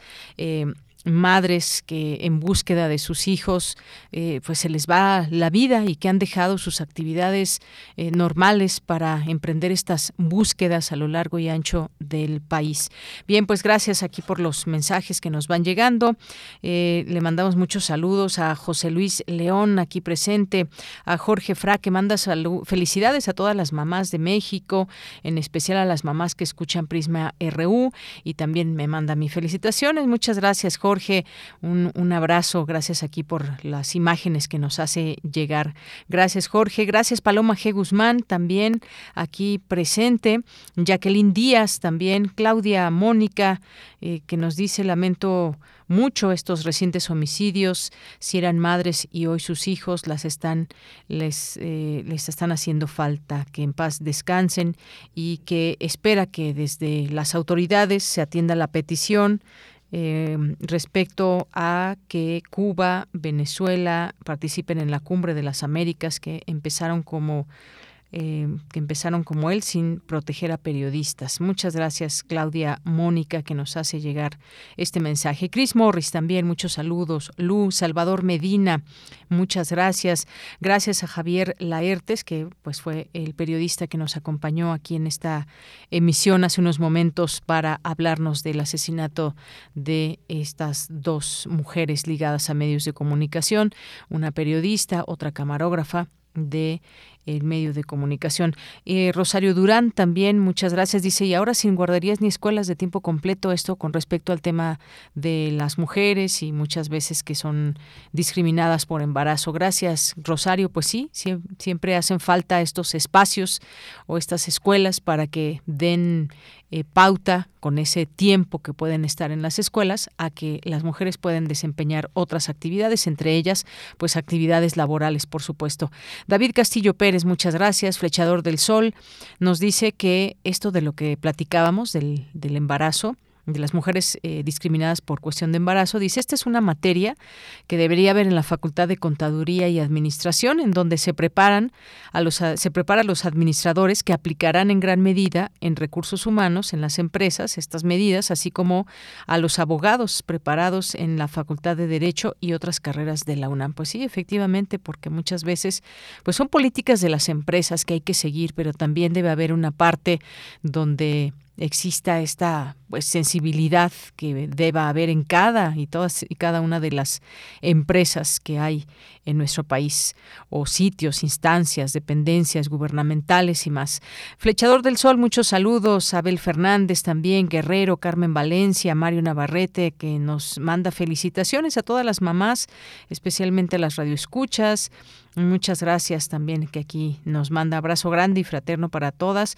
Y está preparando pollo con papas y crema al horno con ensalada de calabaza, sopa y espagueti. Pues qué rico, qué rico Mario que mientras eh, cocinas pues nos estás escuchando. Muchos saludos, muchos saludos a ti y eh, con quien te encuentres en casita. Muchas gracias aquí también por los videos. Rosario Durán también que nos manda felicitaciones a todas las mamás. Muchas gracias Rosario. Eduardo Mendoza también muchas felicidades. Muchas eh, gracias. Eh, resiliencia la doctora Carla Salazar también. Gracias a Mario también aquí por, por eh, las, las flores en fotografía. Muchas gracias. Juan Jaso López, muchas gracias también. David Castillo, gracias también por el GIF, aquí la ilustración. Muchísimas gracias. Luisito, eh, también. Rosario, que nos dice que nos escucha a primer movimiento y Prisma RU. Muchas gracias. Ricardo Carranza, Gloria Félix Mesa, eh, Argenis Jonathan, Shui en Lara, eh, Laura Belcampos, Anita Vázquez, eh, Brujuleando, Abimael Hernández. Eh, muchas gracias a todas las personas que suman aquí sus voces a través de la palabra escrita. Patricia León, también muchos saludos que llega por aquí a mandar saludos. Aquí lo seguimos leyendo. Por lo pronto nos vamos ahora a la información. Nuestra siguiente información con Cindy Pérez Ramírez. Universitarios crearon un aditamento que permanece en su sitio el tiempo necesario para corregir el problema del labio y paladar hendido. Cuéntanos, Cindy, buenas tardes.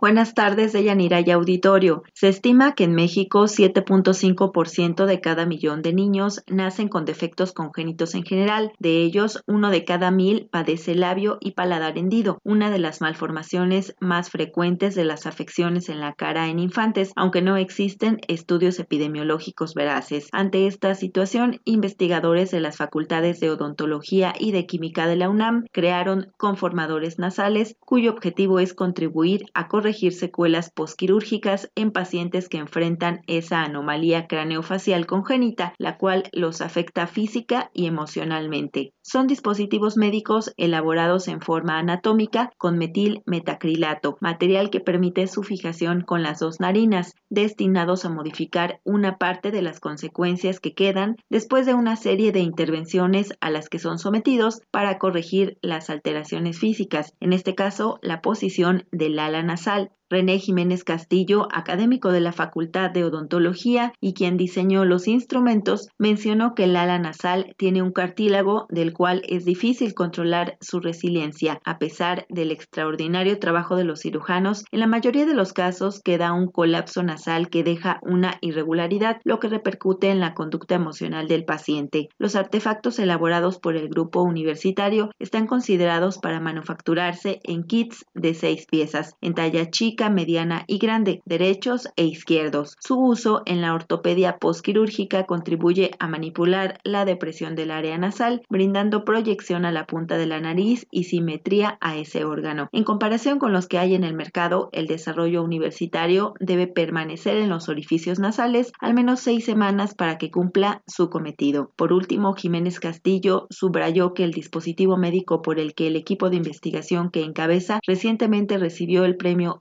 A la Innovación Mexicana 2022 en la categoría de diseño industrial. A diferencia de otros, permite el paso de la luz, por tanto, facilita la respiración y posibilita que los niños lo tengan en su sitio el tiempo necesario para corregir el problema fisionómico. Hasta aquí el reporte. Muy buenas tardes. Bien, muchas gracias. Gracias, Cindy. Nos vamos ahora a la información internacional a través de Radio Francia. Relatamos al mundo. Relatamos al mundo.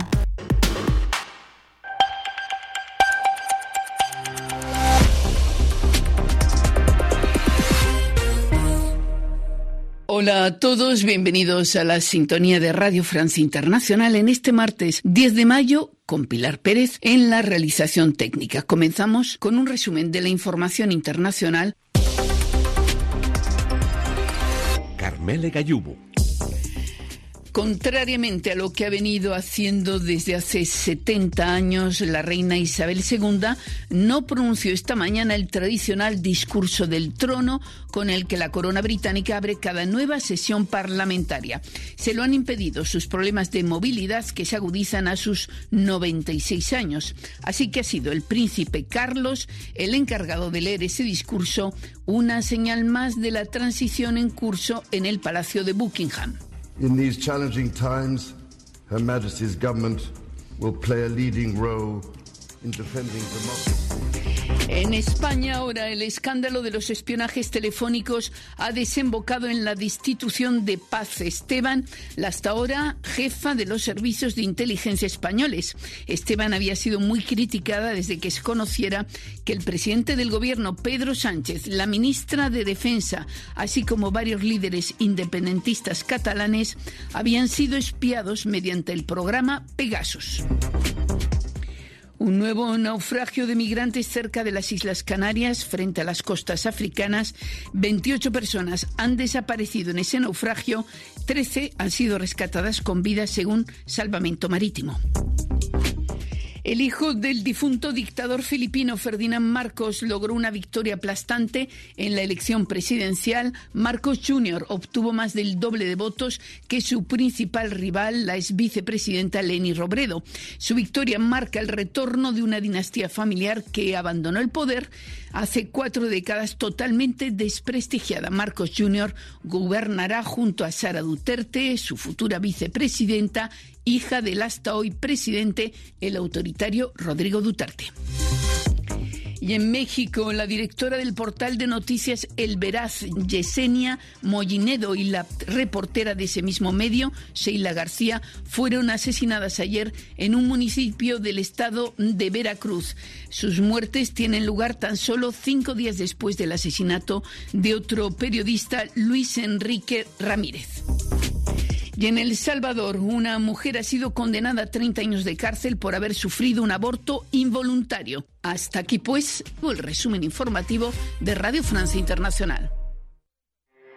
Porque tu opinión es importante, síguenos en nuestras redes sociales, en Facebook como Prisma RU y en Twitter como arroba PrismaRU. Son las 2 de la tarde con 17 minutos y queremos dar la bienvenida como parte de este espacio de Fundación UNAM a la doctora Araxi Urrutia Obadachean, quien es presidenta del consorcio Universidades por la Ciencia. Doctora, bienvenida a este espacio de Prisma RU de Radio UNAM. Buenas tardes. Muy buenas tardes, Deyanira. Muchas gracias por el espacio. Gracias, doctora. Pues queremos que nos platique sobre este ciclo de conferencias, Consorcio Universidades por la Ciencia, de qué se trata, cómo podemos eh, participar y enterarnos de todo esto. Sé que son los martes a las 12 horas, pero cuéntenos, por favor.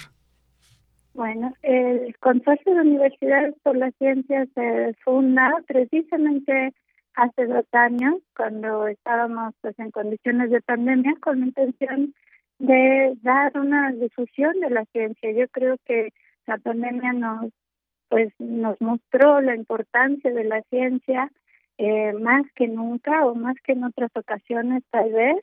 Y bueno, la serie que estamos haciendo es en colaboración con Fundación UNAM, de hecho es por las redes de Fundación UNAM con, que se transmite y se organiza y tiene lugar todos los martes a las 12 del día por las redes sociales de Fundación UNAM. Se transmite tanto en Facebook como en YouTube. Eh, son conferencias impartidas por investigadores e investigadoras de México, tanto de universidades públicas, obviamente de la UNAM, y también eh, universidades privadas, porque bueno, es una sola ciencia y la ciencia se hace en todas partes en el país y todos los investigadores e investigadoras contribuimos a ella. También tenemos invitados de universidades alrededor, de otras universidades alrededor del mundo y este pues por lo tanto algunas de las conferencias se imparten en el idioma inglés y otras se imparten en el idioma español. Aquellas que se imparten en idioma inglés pues siempre son eh, traducidas, tienen subtítulos, entonces todos podemos disfrutar de ellas. son para público general y para público diverso. Entonces, no, las pueden ver y disfrutar eh, científicos, tanto del área de investigación del tema como de otras áreas, así como estudiantes de todos los niveles, incluidos de licenciatura, de preparatoria, y también público general que tenga una formación profesional en, en, áreas de, ciencia. Es realmente para todos. Los investigadores nos, nos hablan de sus investigaciones en curso, eso hace nuestro, nuestro ciclo muy único, porque nos platican de temas científicos de actualidad y de cosas que están haciendo en esos momentos. Eh, los temas pues han abarcado desde el origen de nuestro planeta, el origen de las estrellas, hemos eh, explorado cuál es el punto más frío del universo, así como ver cómo podemos hacer para hacer vacunas eh, más eficientes y que no requieran estar en frío. Ahora hemos escuchado mucho acerca de las necesidades de las vacunas de COVID. Eh, y de cómo es que hay que mantenerlas en frío, bueno, una de las conferencias que tuvimos el placer de, tener con nosotros, la conferencista nos platicó de su investigación de cómo estaba utilizando eh, el material del que está hecho los granitos de arena para estabilizar las vacunas y que ya no requirieran refrigeración. Eso, Ese tipo de innovaciones pues, podrían transformar eh, nuestra calidad de vida y la manera en la que enfrentamos a, las enfermedades. Y bueno, este, recientemente hemos disfrutado de un ciclo de, varias conferencias eh, dedicadas al tema de los suelos en nuestro país.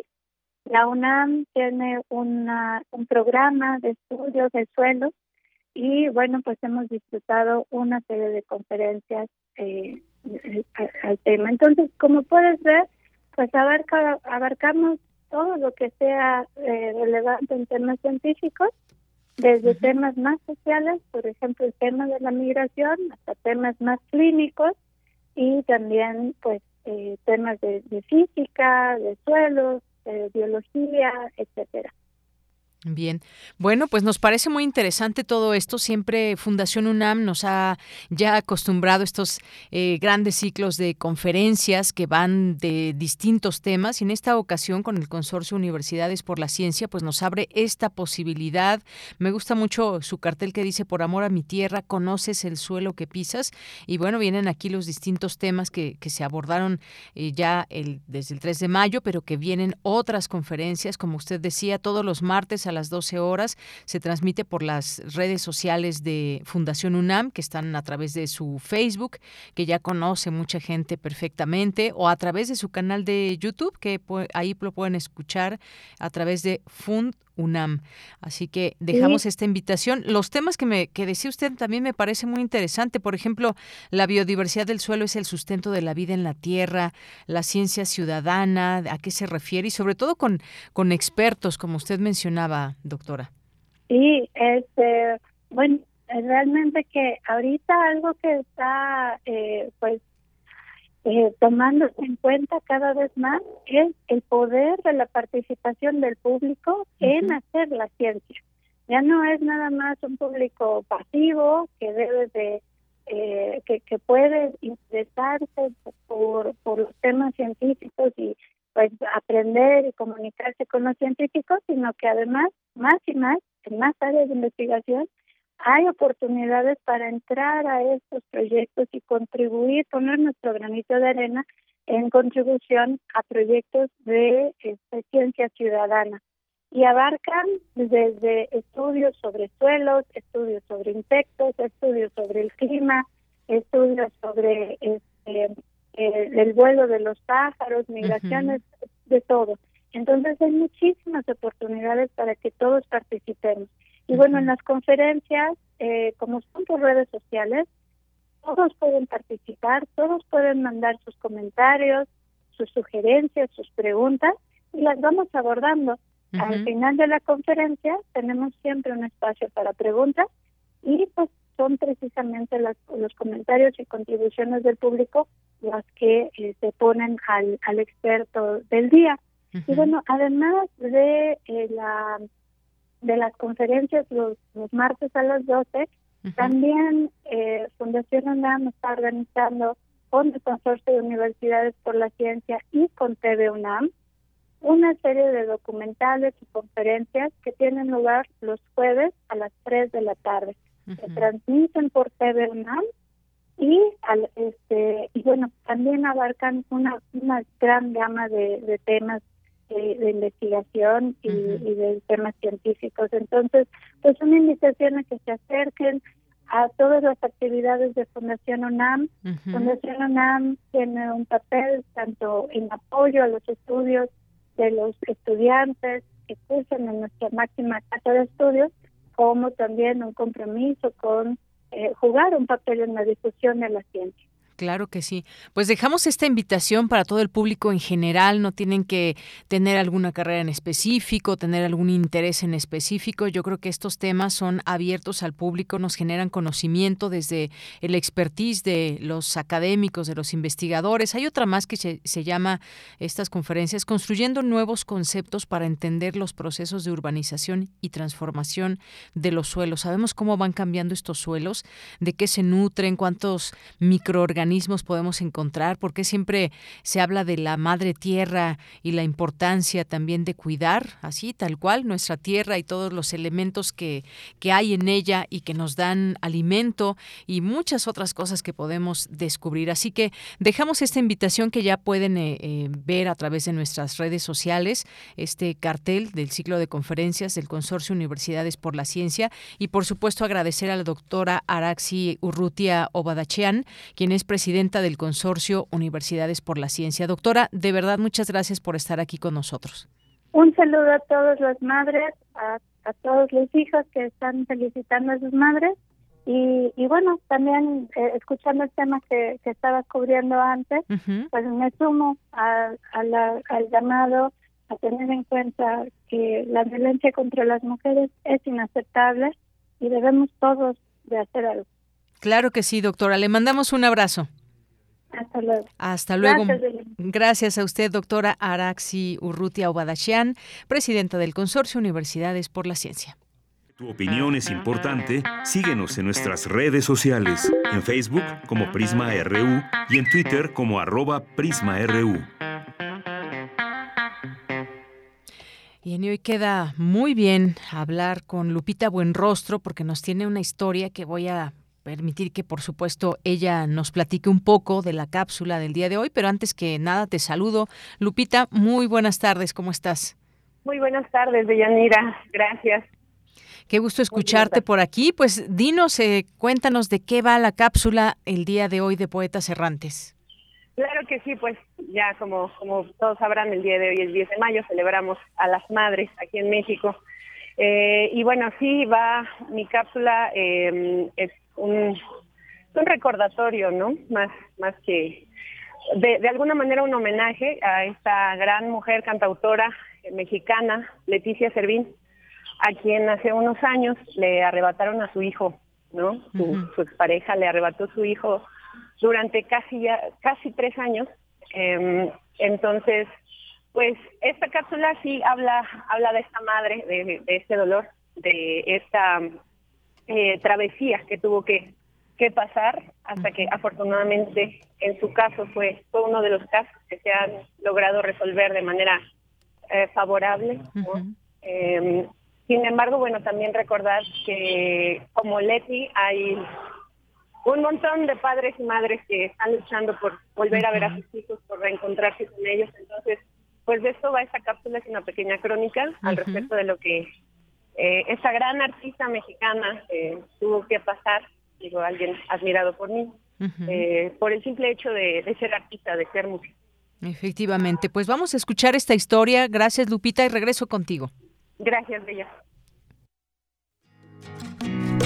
Poeta soy,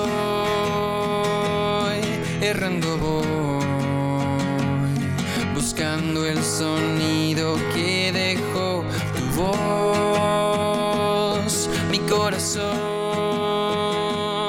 alcanzando el tuyo es un destino decidido, escúchame. Poetas errantes. Despierto muy tempranito, solo para pensar en ti. Sol y luna embestí al amanecer clarito. Les pedí de requisito contenerme como una taza, hacer canción con mi casa, para abrazarte sin frenos. Llévenme tus ojos serenos ahora que vuelvas a casa.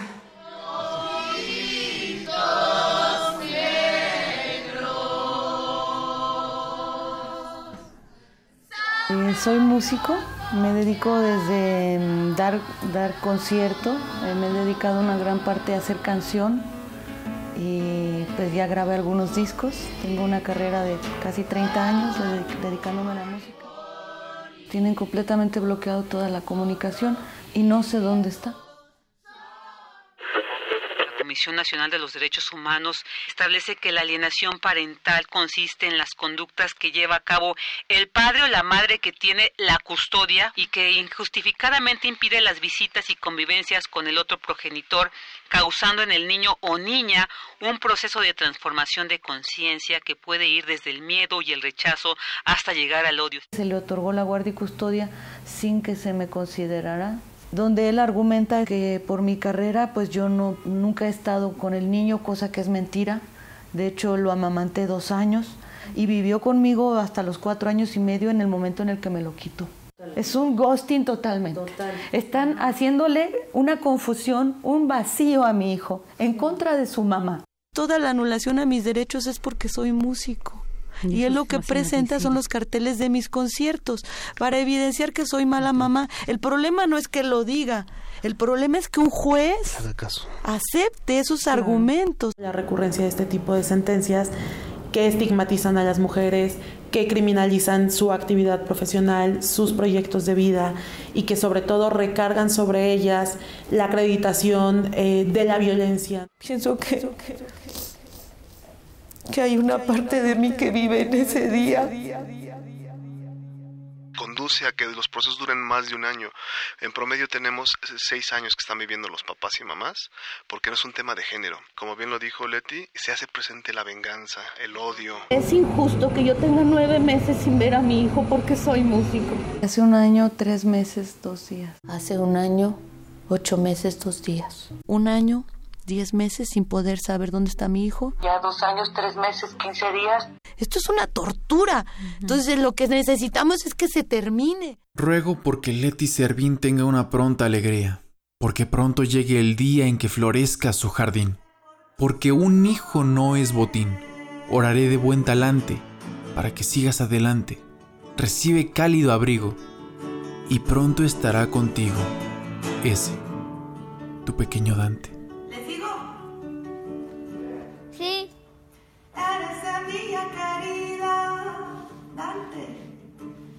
Gramada, montes y playas. Eres a mí.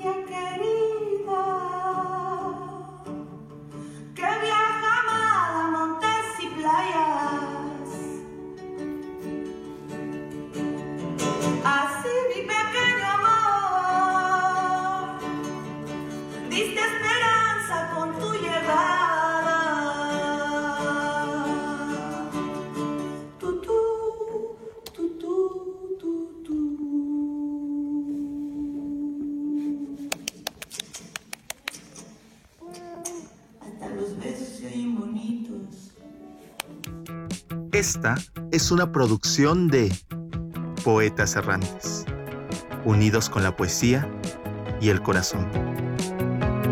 Algo en ti me es muy.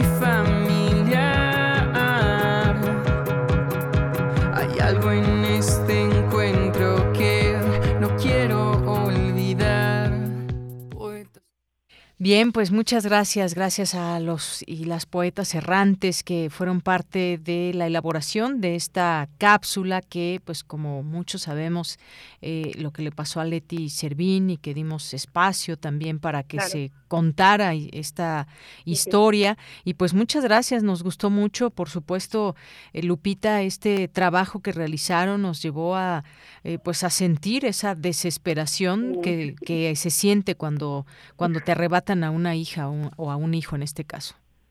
Claro, claro que sí. Muchas gracias, eh, Leia. Eh, nada más, bueno, comenzar darle las gracias a, mi compañero Gabriel, eh, que, hizo la edición de, esta cápsula, eh, con una décima también que le dedicó a Leti Servín, el, poeta Francisco Onésimo, con, con toda esa carga de empatía, de, de esperanza, y que por fortuna ella, ella tuvo esa fortuna de recuperar a su niño, pero desgraciadamente hoy hay madres que celebran sin sus hijos, padres que, que tienen años sin poder ver a sus hijos, ¿no? Y sigue siendo una cifra. Y bueno, ya será material para, otra otra cápsula, ¿no? El hecho de, ver que en los juzgados pues también hay, hay muchos huecos que llenar. Muy bien, pues muchísimas gracias, gracias eh, Lupita Buenrostro por este trabajo. Eh, un saludo, por supuesto, a todos quienes conforman Poetas Errantes y este caso donde Leti Servín no se cansó, no se cansó hasta que encontró, hasta que le regresaron más bien a su hijo. Muchas gracias, Lupita. Muchas gracias, feliz feliz día a todas estas mamitas de la audiencia. Gracias, ella. Claro que sí, hasta luego, Lupita, un abrazo. Hasta luego, bye. Continuamos. Colaboradores RU. Literatura. Bien, pues ya es momento de irnos a literatura. En la orilla, a la orilla de la tarde, ya se encuentra con nosotros Alejandro Toledo, escritor y ensayista, que pues nos tiene hoy, por supuesto, eh, una revisión de la narrativa de Elena Poniatowska en su cumpleaños 90. ¿Qué tal, Alejandro? Muy buenas tardes. Sí, ¿qué tal, Yanira? ¿Cómo estás? Muy bien, muchas gracias. Felicidades. Gracias, Alejandro. Sí, pues la próxima semana, el 19 de mayo, cumple 90 años eh, Elena Poniatowska. Es una de las dos Helenas que tenemos de la, la literatura mexicana. Curiosamente, este, Elena Garro, que decían siempre, eh, la, llamaba la atención porque era rubia, era la güera en eso coincide con Elena Poniatowska, eran como las dos buenas de la literatura mexicana de los, años 60, 70. Eh, Elena Poniatowska empezó como, como reportera de sociales. En esa época se pensaba que, que la sección que más acomodaba a las mujeres en un periódico era la de sociales, ¿no? notas sobre galerías, eh, pintores, eh, Fernando Benítez la, la llamó para el suplemento cultural y la, hizo que entrevistara artistas además, ¿no? Sobre todo escritores. Y ella poco a poco fue ampliando sus, horizontes y fue considerando que el término sociales, ser reportera de sociales, era algo como más interesante de lo que, de lo que en un principio le asignaba, ¿no? Entonces se ha dedicado por décadas a explorar en, en la social, ¿no? En la sociedad literaria y, y su ella sería valiosa digamos como escritora solo por un libro que es La noche de Tlatelolco que es, un libro de gran importancia hecho en, condiciones eh, difíciles. Eh, llevaba a su hijo al Palacio Negro de, de Cumberry para para hacer las las entrevistas con las que se fue formando ese libro. Además hay por ahí una historia de las amenazas que recibió por ejemplo la imprenta cuando empezó a a imprimir la, noche de Tlatelolco porque la, la verdad oficial era muy distinta a la, la verdad de las calles, ¿no? a la verdad que ahora que ahora conocemos y, y contra eso ella ella luchó en, los años finales de los 60, eh, principios de los 70 cuando publica la, la noche de Tlatelolco, ¿no?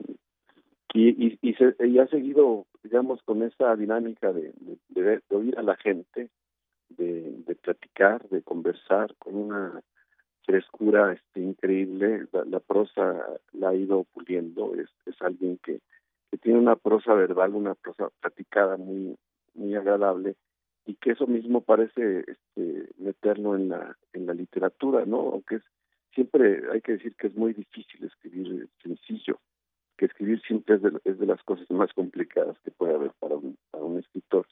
Ella lo ha logrado, y son cientos y cientos y cientos las, las páginas que ha escrito. Es una mujer muy trabajadora, muy disciplinada, y en, en los últimos años se ha dedicado a hacer algo que ella sentía que era como una deuda con, con ella misma, es hacer una biografía. Eh, yo recuerdo haberla entrevistado hace unos cuatro años y me decía exactamente eso, que, que había escrito libros sobre mucha gente y que ahora quería escribir un libro sobre, sobre ella misma y lo hizo de un modo peculiar.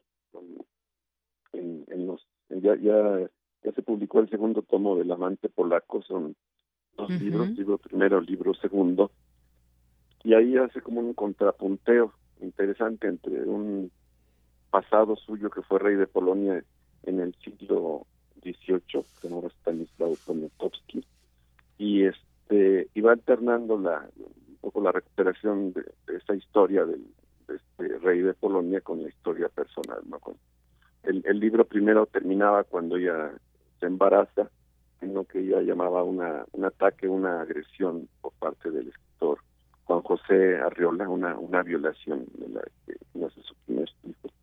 Y en la segunda parte sigue con, con pasajes de su biografía, cómo conoció a, a Guillermo Aro, que era un astrónomo universitario que fue su, su marido, y, y este su llegada a novedades, su encuentro con Fernando Benítez, y este y eso lo va alternando con la historia del, del, del rey polaco Stanislao Poniatowski, ¿no?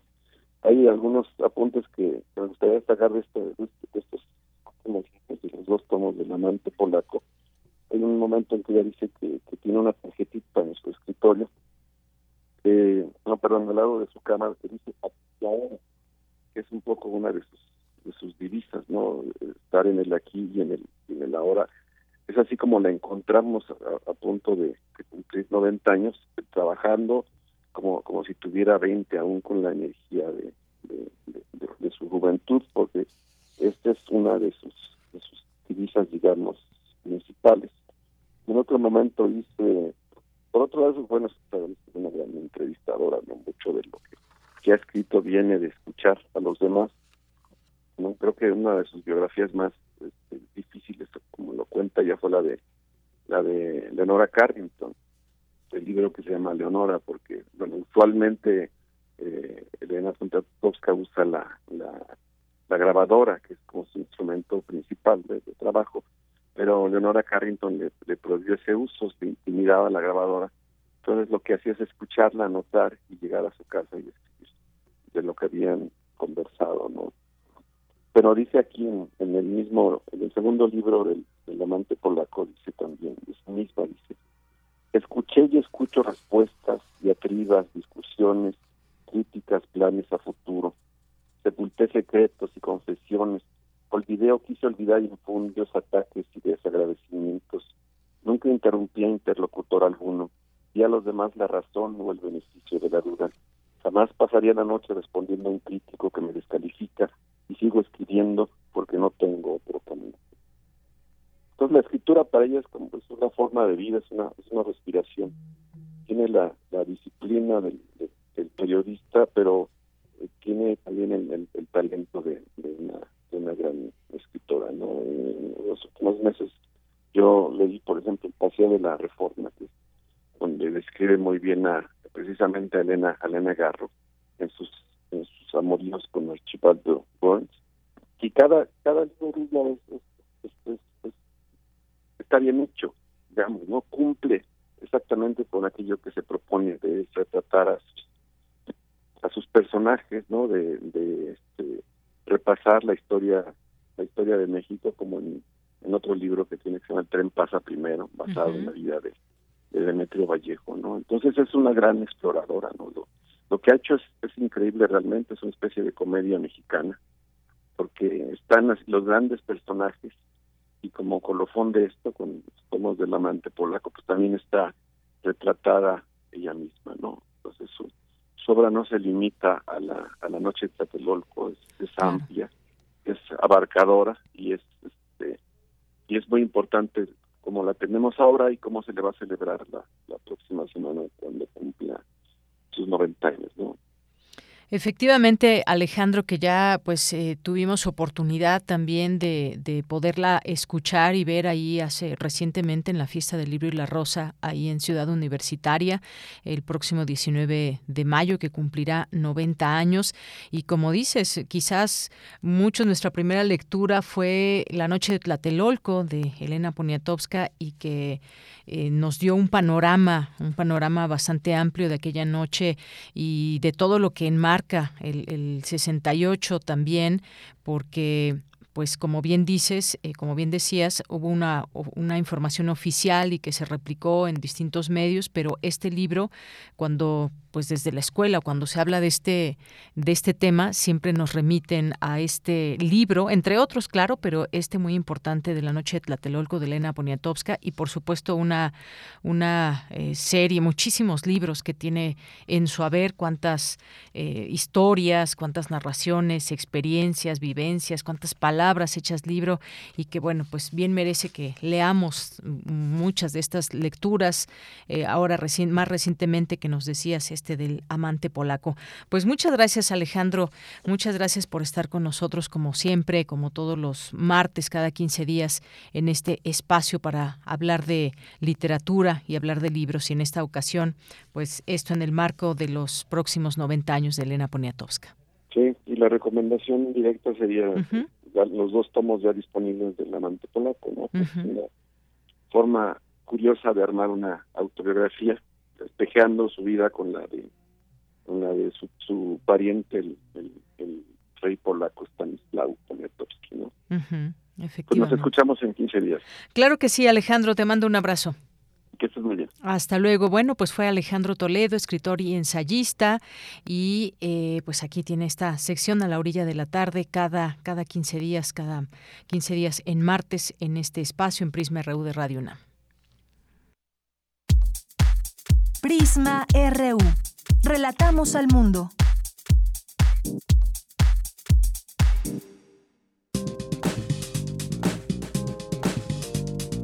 Cultura RU.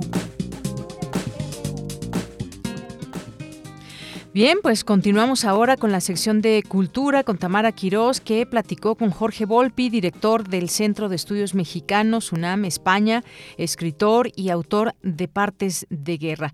Adelante, Tamara, muy buenas tardes.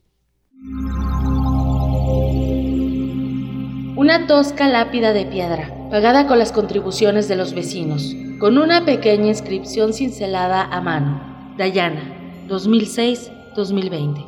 Sobre la superficie, dos osos y un conejito de peluche, cartas atiborradas de dibujos y faltas de ortografía, ramos de flores secas y nuevecitas, moños, listones, pulseras y aretes, naranjas y limones, chicles y caramelos, una fila de pelones pelo rico, veladoras a medio consumir, un sinfín de imágenes de la guadalupana. Imelda me había arrastrado al panteón de Corozal casi por la fuerza. Tú pretextaste otras citas espantado ante tanta emotividad.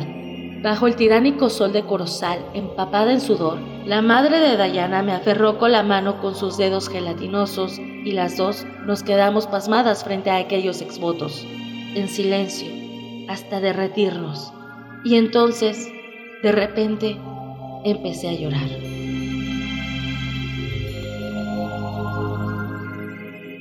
Fragmento del libro Partes de Guerra de Jorge Volpi, Alfaguara 2022. Jorge Volpi, muchas gracias por recibirnos en este espacio, en estas oficinas de Penguin Random House, tu casa editora, para hablarnos de tu trabajo más reciente, Partes de Guerra. ¿Cómo y cuándo surge, digamos, esta inquietud por hablar de la violencia, sobre todo la violencia eh, a tempranas edades, en la adolescencia? Bueno, eh, primero, el tema de la violencia, pues desde que en México eh, estalla esa violencia explícita, antes había otras más implícitas, pero desde que estalla a partir del inicio de la guerra contra el narco, pues es un tema que se ha vuelto ineludible. Y en el caso específico de esta novela, la verdad es que siempre me había llamado la atención y me perturbado y sacudido las historias de niños y de adolescentes asesinos. Eh, no solo en México, en otras partes, vi muchos casos pues me interesaba tratar de entender precisamente de dónde venía, digamos, la posibilidad de que niños y adolescentes, donde creemos que está más bien la, la inocencia y la, la, parte más armónica de la humanidad, puedan desatarse eh, tales grados de violencia. Tenemos una voz femenina que nos va narrando toda la historia, una historia que se sitúa en la frontera de Chiapas, en Corozal, eh, ¿Por qué elegir, eh, digamos, el sureste de México, no irnos? Estamos muy acostumbrados a ver hacia el norte. Eh, va, va, va, la escalada, como por qué elegir este lugar tropical, este lugar selvático? Pues yo quería, digamos, en esta novela también explorar mucho la doble condición de alguien que es al mismo tiempo víctima y victimario. Víctima y verdugo al mismo tiempo. Víctima de ciertas violencias y por lo tanto luego ejerce ciertas violencias.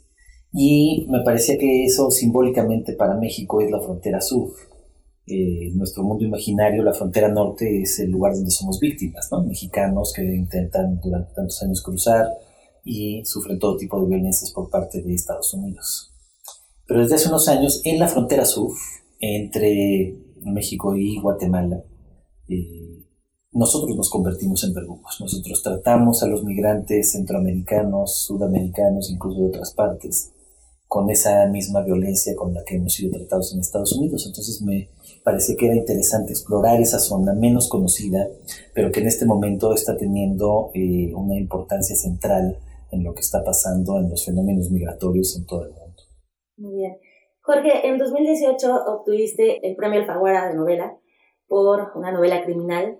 Eh, dicho sea de paso, hubo una ardua investigación basada en hechos reales Ahora también exploras hechos reales que son parte de, pues, de los tipos asiagos que vivimos, pero lo haces a través de la ficción y a través de otras herramientas, las narrativas nos lleva también a conocer un tanto de, por ejemplo, neurociencia. ¿Qué nos puedes decir acerca de, esta parte de la exploración del cerebro, de las emociones? ¿Nacemos violentos o nos hacemos? Bueno, esa es una de las grandes preguntas de, filosóficas, antropológicas, históricas, que también está muy presente en el libro.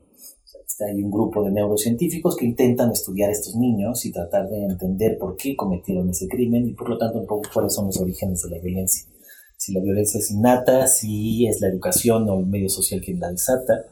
Y bueno, van dando, y ese es el sentido de la novela, por eso no lo puedo resumir tanto, o sea, la novela es las distintas respuestas que este grupo de neurocientíficos se va dando, de hipótesis, de teorías, sobre por qué hicieron lo que hicieron, y qué elementos eran internos, o sea, la parte genética, neurológica, psicológica de estos niños, qué parte tiene que ver con el contexto y la educación que tuvieron, con las distintas violencias que sufrieron o presenciaron. Has escrito sobre locura, también de los espacios de la mente, de lo que el cerebro eh, genera con ciertos estímulos como leer, por ejemplo, o aquí, por ejemplo, lo mencionan, ¿no? Eh, vemos las imágenes de uno de los, de los involucrados al escuchar música, al tener estas pues, sensaciones, ¿no? Hay una parte que tiene que ver con la empatía, entendernos. ¿Qué nos puedes compartir acerca de, de esta parte, sobre todo abordándolo desde este 2022, donde pareciera que la no, no pareciera, donde la violencia es nuestro día a día y donde pareciera que no somos empáticos con el dolor ajeno o a veces sí, cuando nos conviene, cuando no. Bueno, la empatía es un fenómeno natural que ocurre eh, siempre que nos enfrentamos a otra persona que nos parece similar.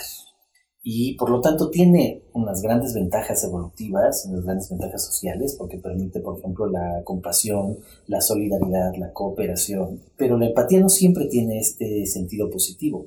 Podemos saber, por ejemplo, que cuando se cometen eh, eh, masacres, pensamos en la ex Yugoslavia o en Ruanda, tiene que ver también porque entonces la empatía no va dirigida de uno hacia la víctima, sino hacia los otros verdugos. Y los copiamos y los imitamos y también nos convertimos en asesinos. Entonces la empatía es, no tiene un valor moral por sí mismo, positivo o negativo. Es un fenómeno que nos pasa cuando nos ponemos en el lugar del otro y cuando imitamos en alguna medida al otro interiormente. Y entonces hay que combinar la empatía, que es natural, también con la compasión racional, o sea, con la, con la parte racional de hacernos cargo realmente de el dolor ajeno. Y eso es lo que ha sido tan difícil en esta época. O sea, también con 250 mil muertos, si cada vez tuviéramos que oír cada historia y sentir empatía, pues claro, sería imposible. Entonces, ¿qué hace la mente? Pues solo fijarse en unos que otros casos de vez en cuando. Eh, lo cual, por un lado, está bien, nos permite reflexionar, sentir, padecer, indignarnos, ahora como en el caso de Devani, pero por el otro nos hace olvidarnos, por ejemplo, de los cinco cadáveres que se encontraron cuando se estaba buscando Devani. O sea, solo nos centramos en un caso y hacemos que los otros se olviden. Y tenemos que tener las dos cosas. La empatía, por supuesto, hacia Devani y hacia su familia, pero también tenemos que, no solo esa empatía, sino racionalmente, tratar de saber, por ejemplo, qué pasó con estas otras mujeres asesinadas y en general, digamos, con lo que pasa en todas las situaciones de violencia en el país respecto a eso de las situaciones de violencia en el país, mencionaste el 2006, ¿no? que creo que todos sabemos que ha marcado una pauta de violencias en nuestro país. ¿Cuál es tu opinión acerca de esto, acerca del sistema de justicia mexicano? Bueno, la, la, guerra contra el narco, lanzada por Calderón en 2006 con los primeros operativos conjuntos, fue lo que terminó por desestabilizar por completo el sistema mexicano y producir esta ola de violencia inaudita al establecer un estado de excepción del que no hemos salido. Eh, y el otro problema es en un país donde ningún gobierno en los últimos años se ha preocupado por realmente cambiar el sistema de justicia que no funciona en absoluto, en donde en términos eh, penales criminales ningún delito se resuelve. el porcentaje de delitos que se resuelven es mínimo mm, comparado con la enorme impunidad que existe y por lo tanto pues no hay condiciones ni de verdad, ni de justicia, ni de reparación, ni de no repetición. vivimos eh, en un lugar, México, donde no existe el Estado de Derecho. Así es. El miércoles pasado eh, tuviste una presentación en uno de los recintos universitarios en Casa del Lago. ¿Hay alguna otra presentación en puerta, virtual o en algún otro recinto? Seguramente habrá más, ya te iré informando. Eh, el libro se presenta ahora en España, donde yo regreso, ya sabes, ahora estoy viviendo allá como director del Centro de Estudios Mexicanos de la UNAM en Madrid. Eh, pues pronto se presentará también en España y seguramente volveré pronto a México a hacer presentaciones en otras partes, además de la Ciudad de México. Jorge Volpi, muchísimas gracias por recibirnos, por, por, platicar con nosotros. Haremos la invitación al auditorio de Radio UNAM a que explore la mente, los sentimientos, la empatía y todo lo que nos va narrando esta novela que yo debo de confesar también, de repente con la narrativa me encontré llorando, ¿no? O sea, cuando ves estas violencias, distintas violencias que vivimos, no solamente eh, desde la adolescencia, que es de donde parte, sino las violencias mismas, nuestras propias partes de guerra, ¿no? Vivimos en una guerra interna incluso. Pues muy bien, qué, qué bonito lo que dices y qué fuerte. Pues muchas gracias. A ti muchísimas gracias. Nada, al contrario, encantado.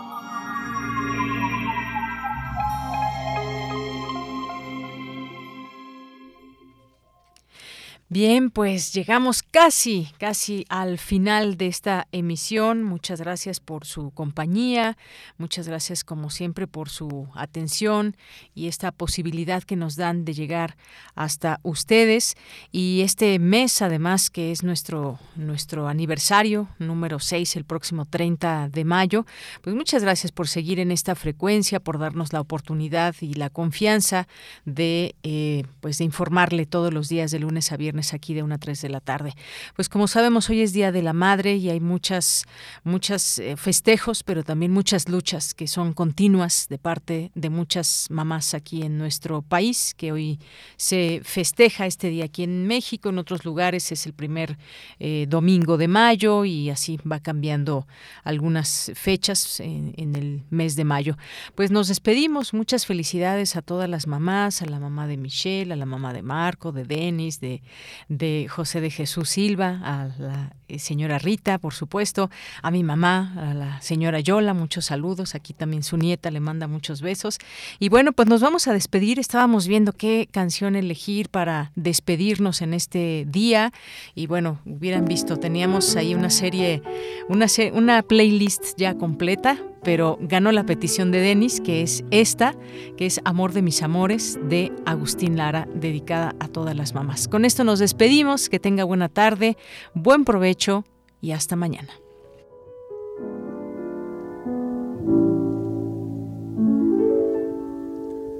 Poniendo la mano sobre el corazón.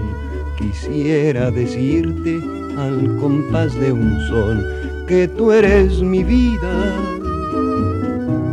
que no quiero a nadie, que respiro el aire, que respiro el aire que respiras tú.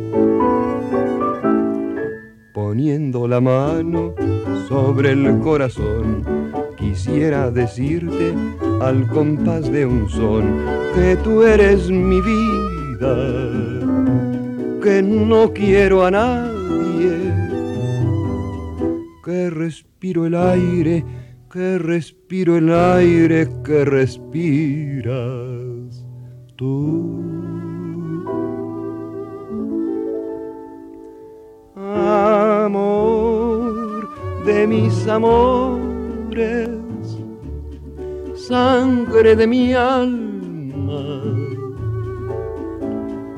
Regálame las flores de la esperanza. Permite que ponga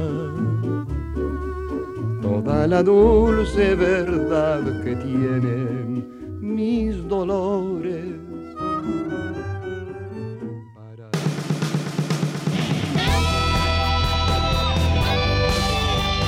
Prisma RU.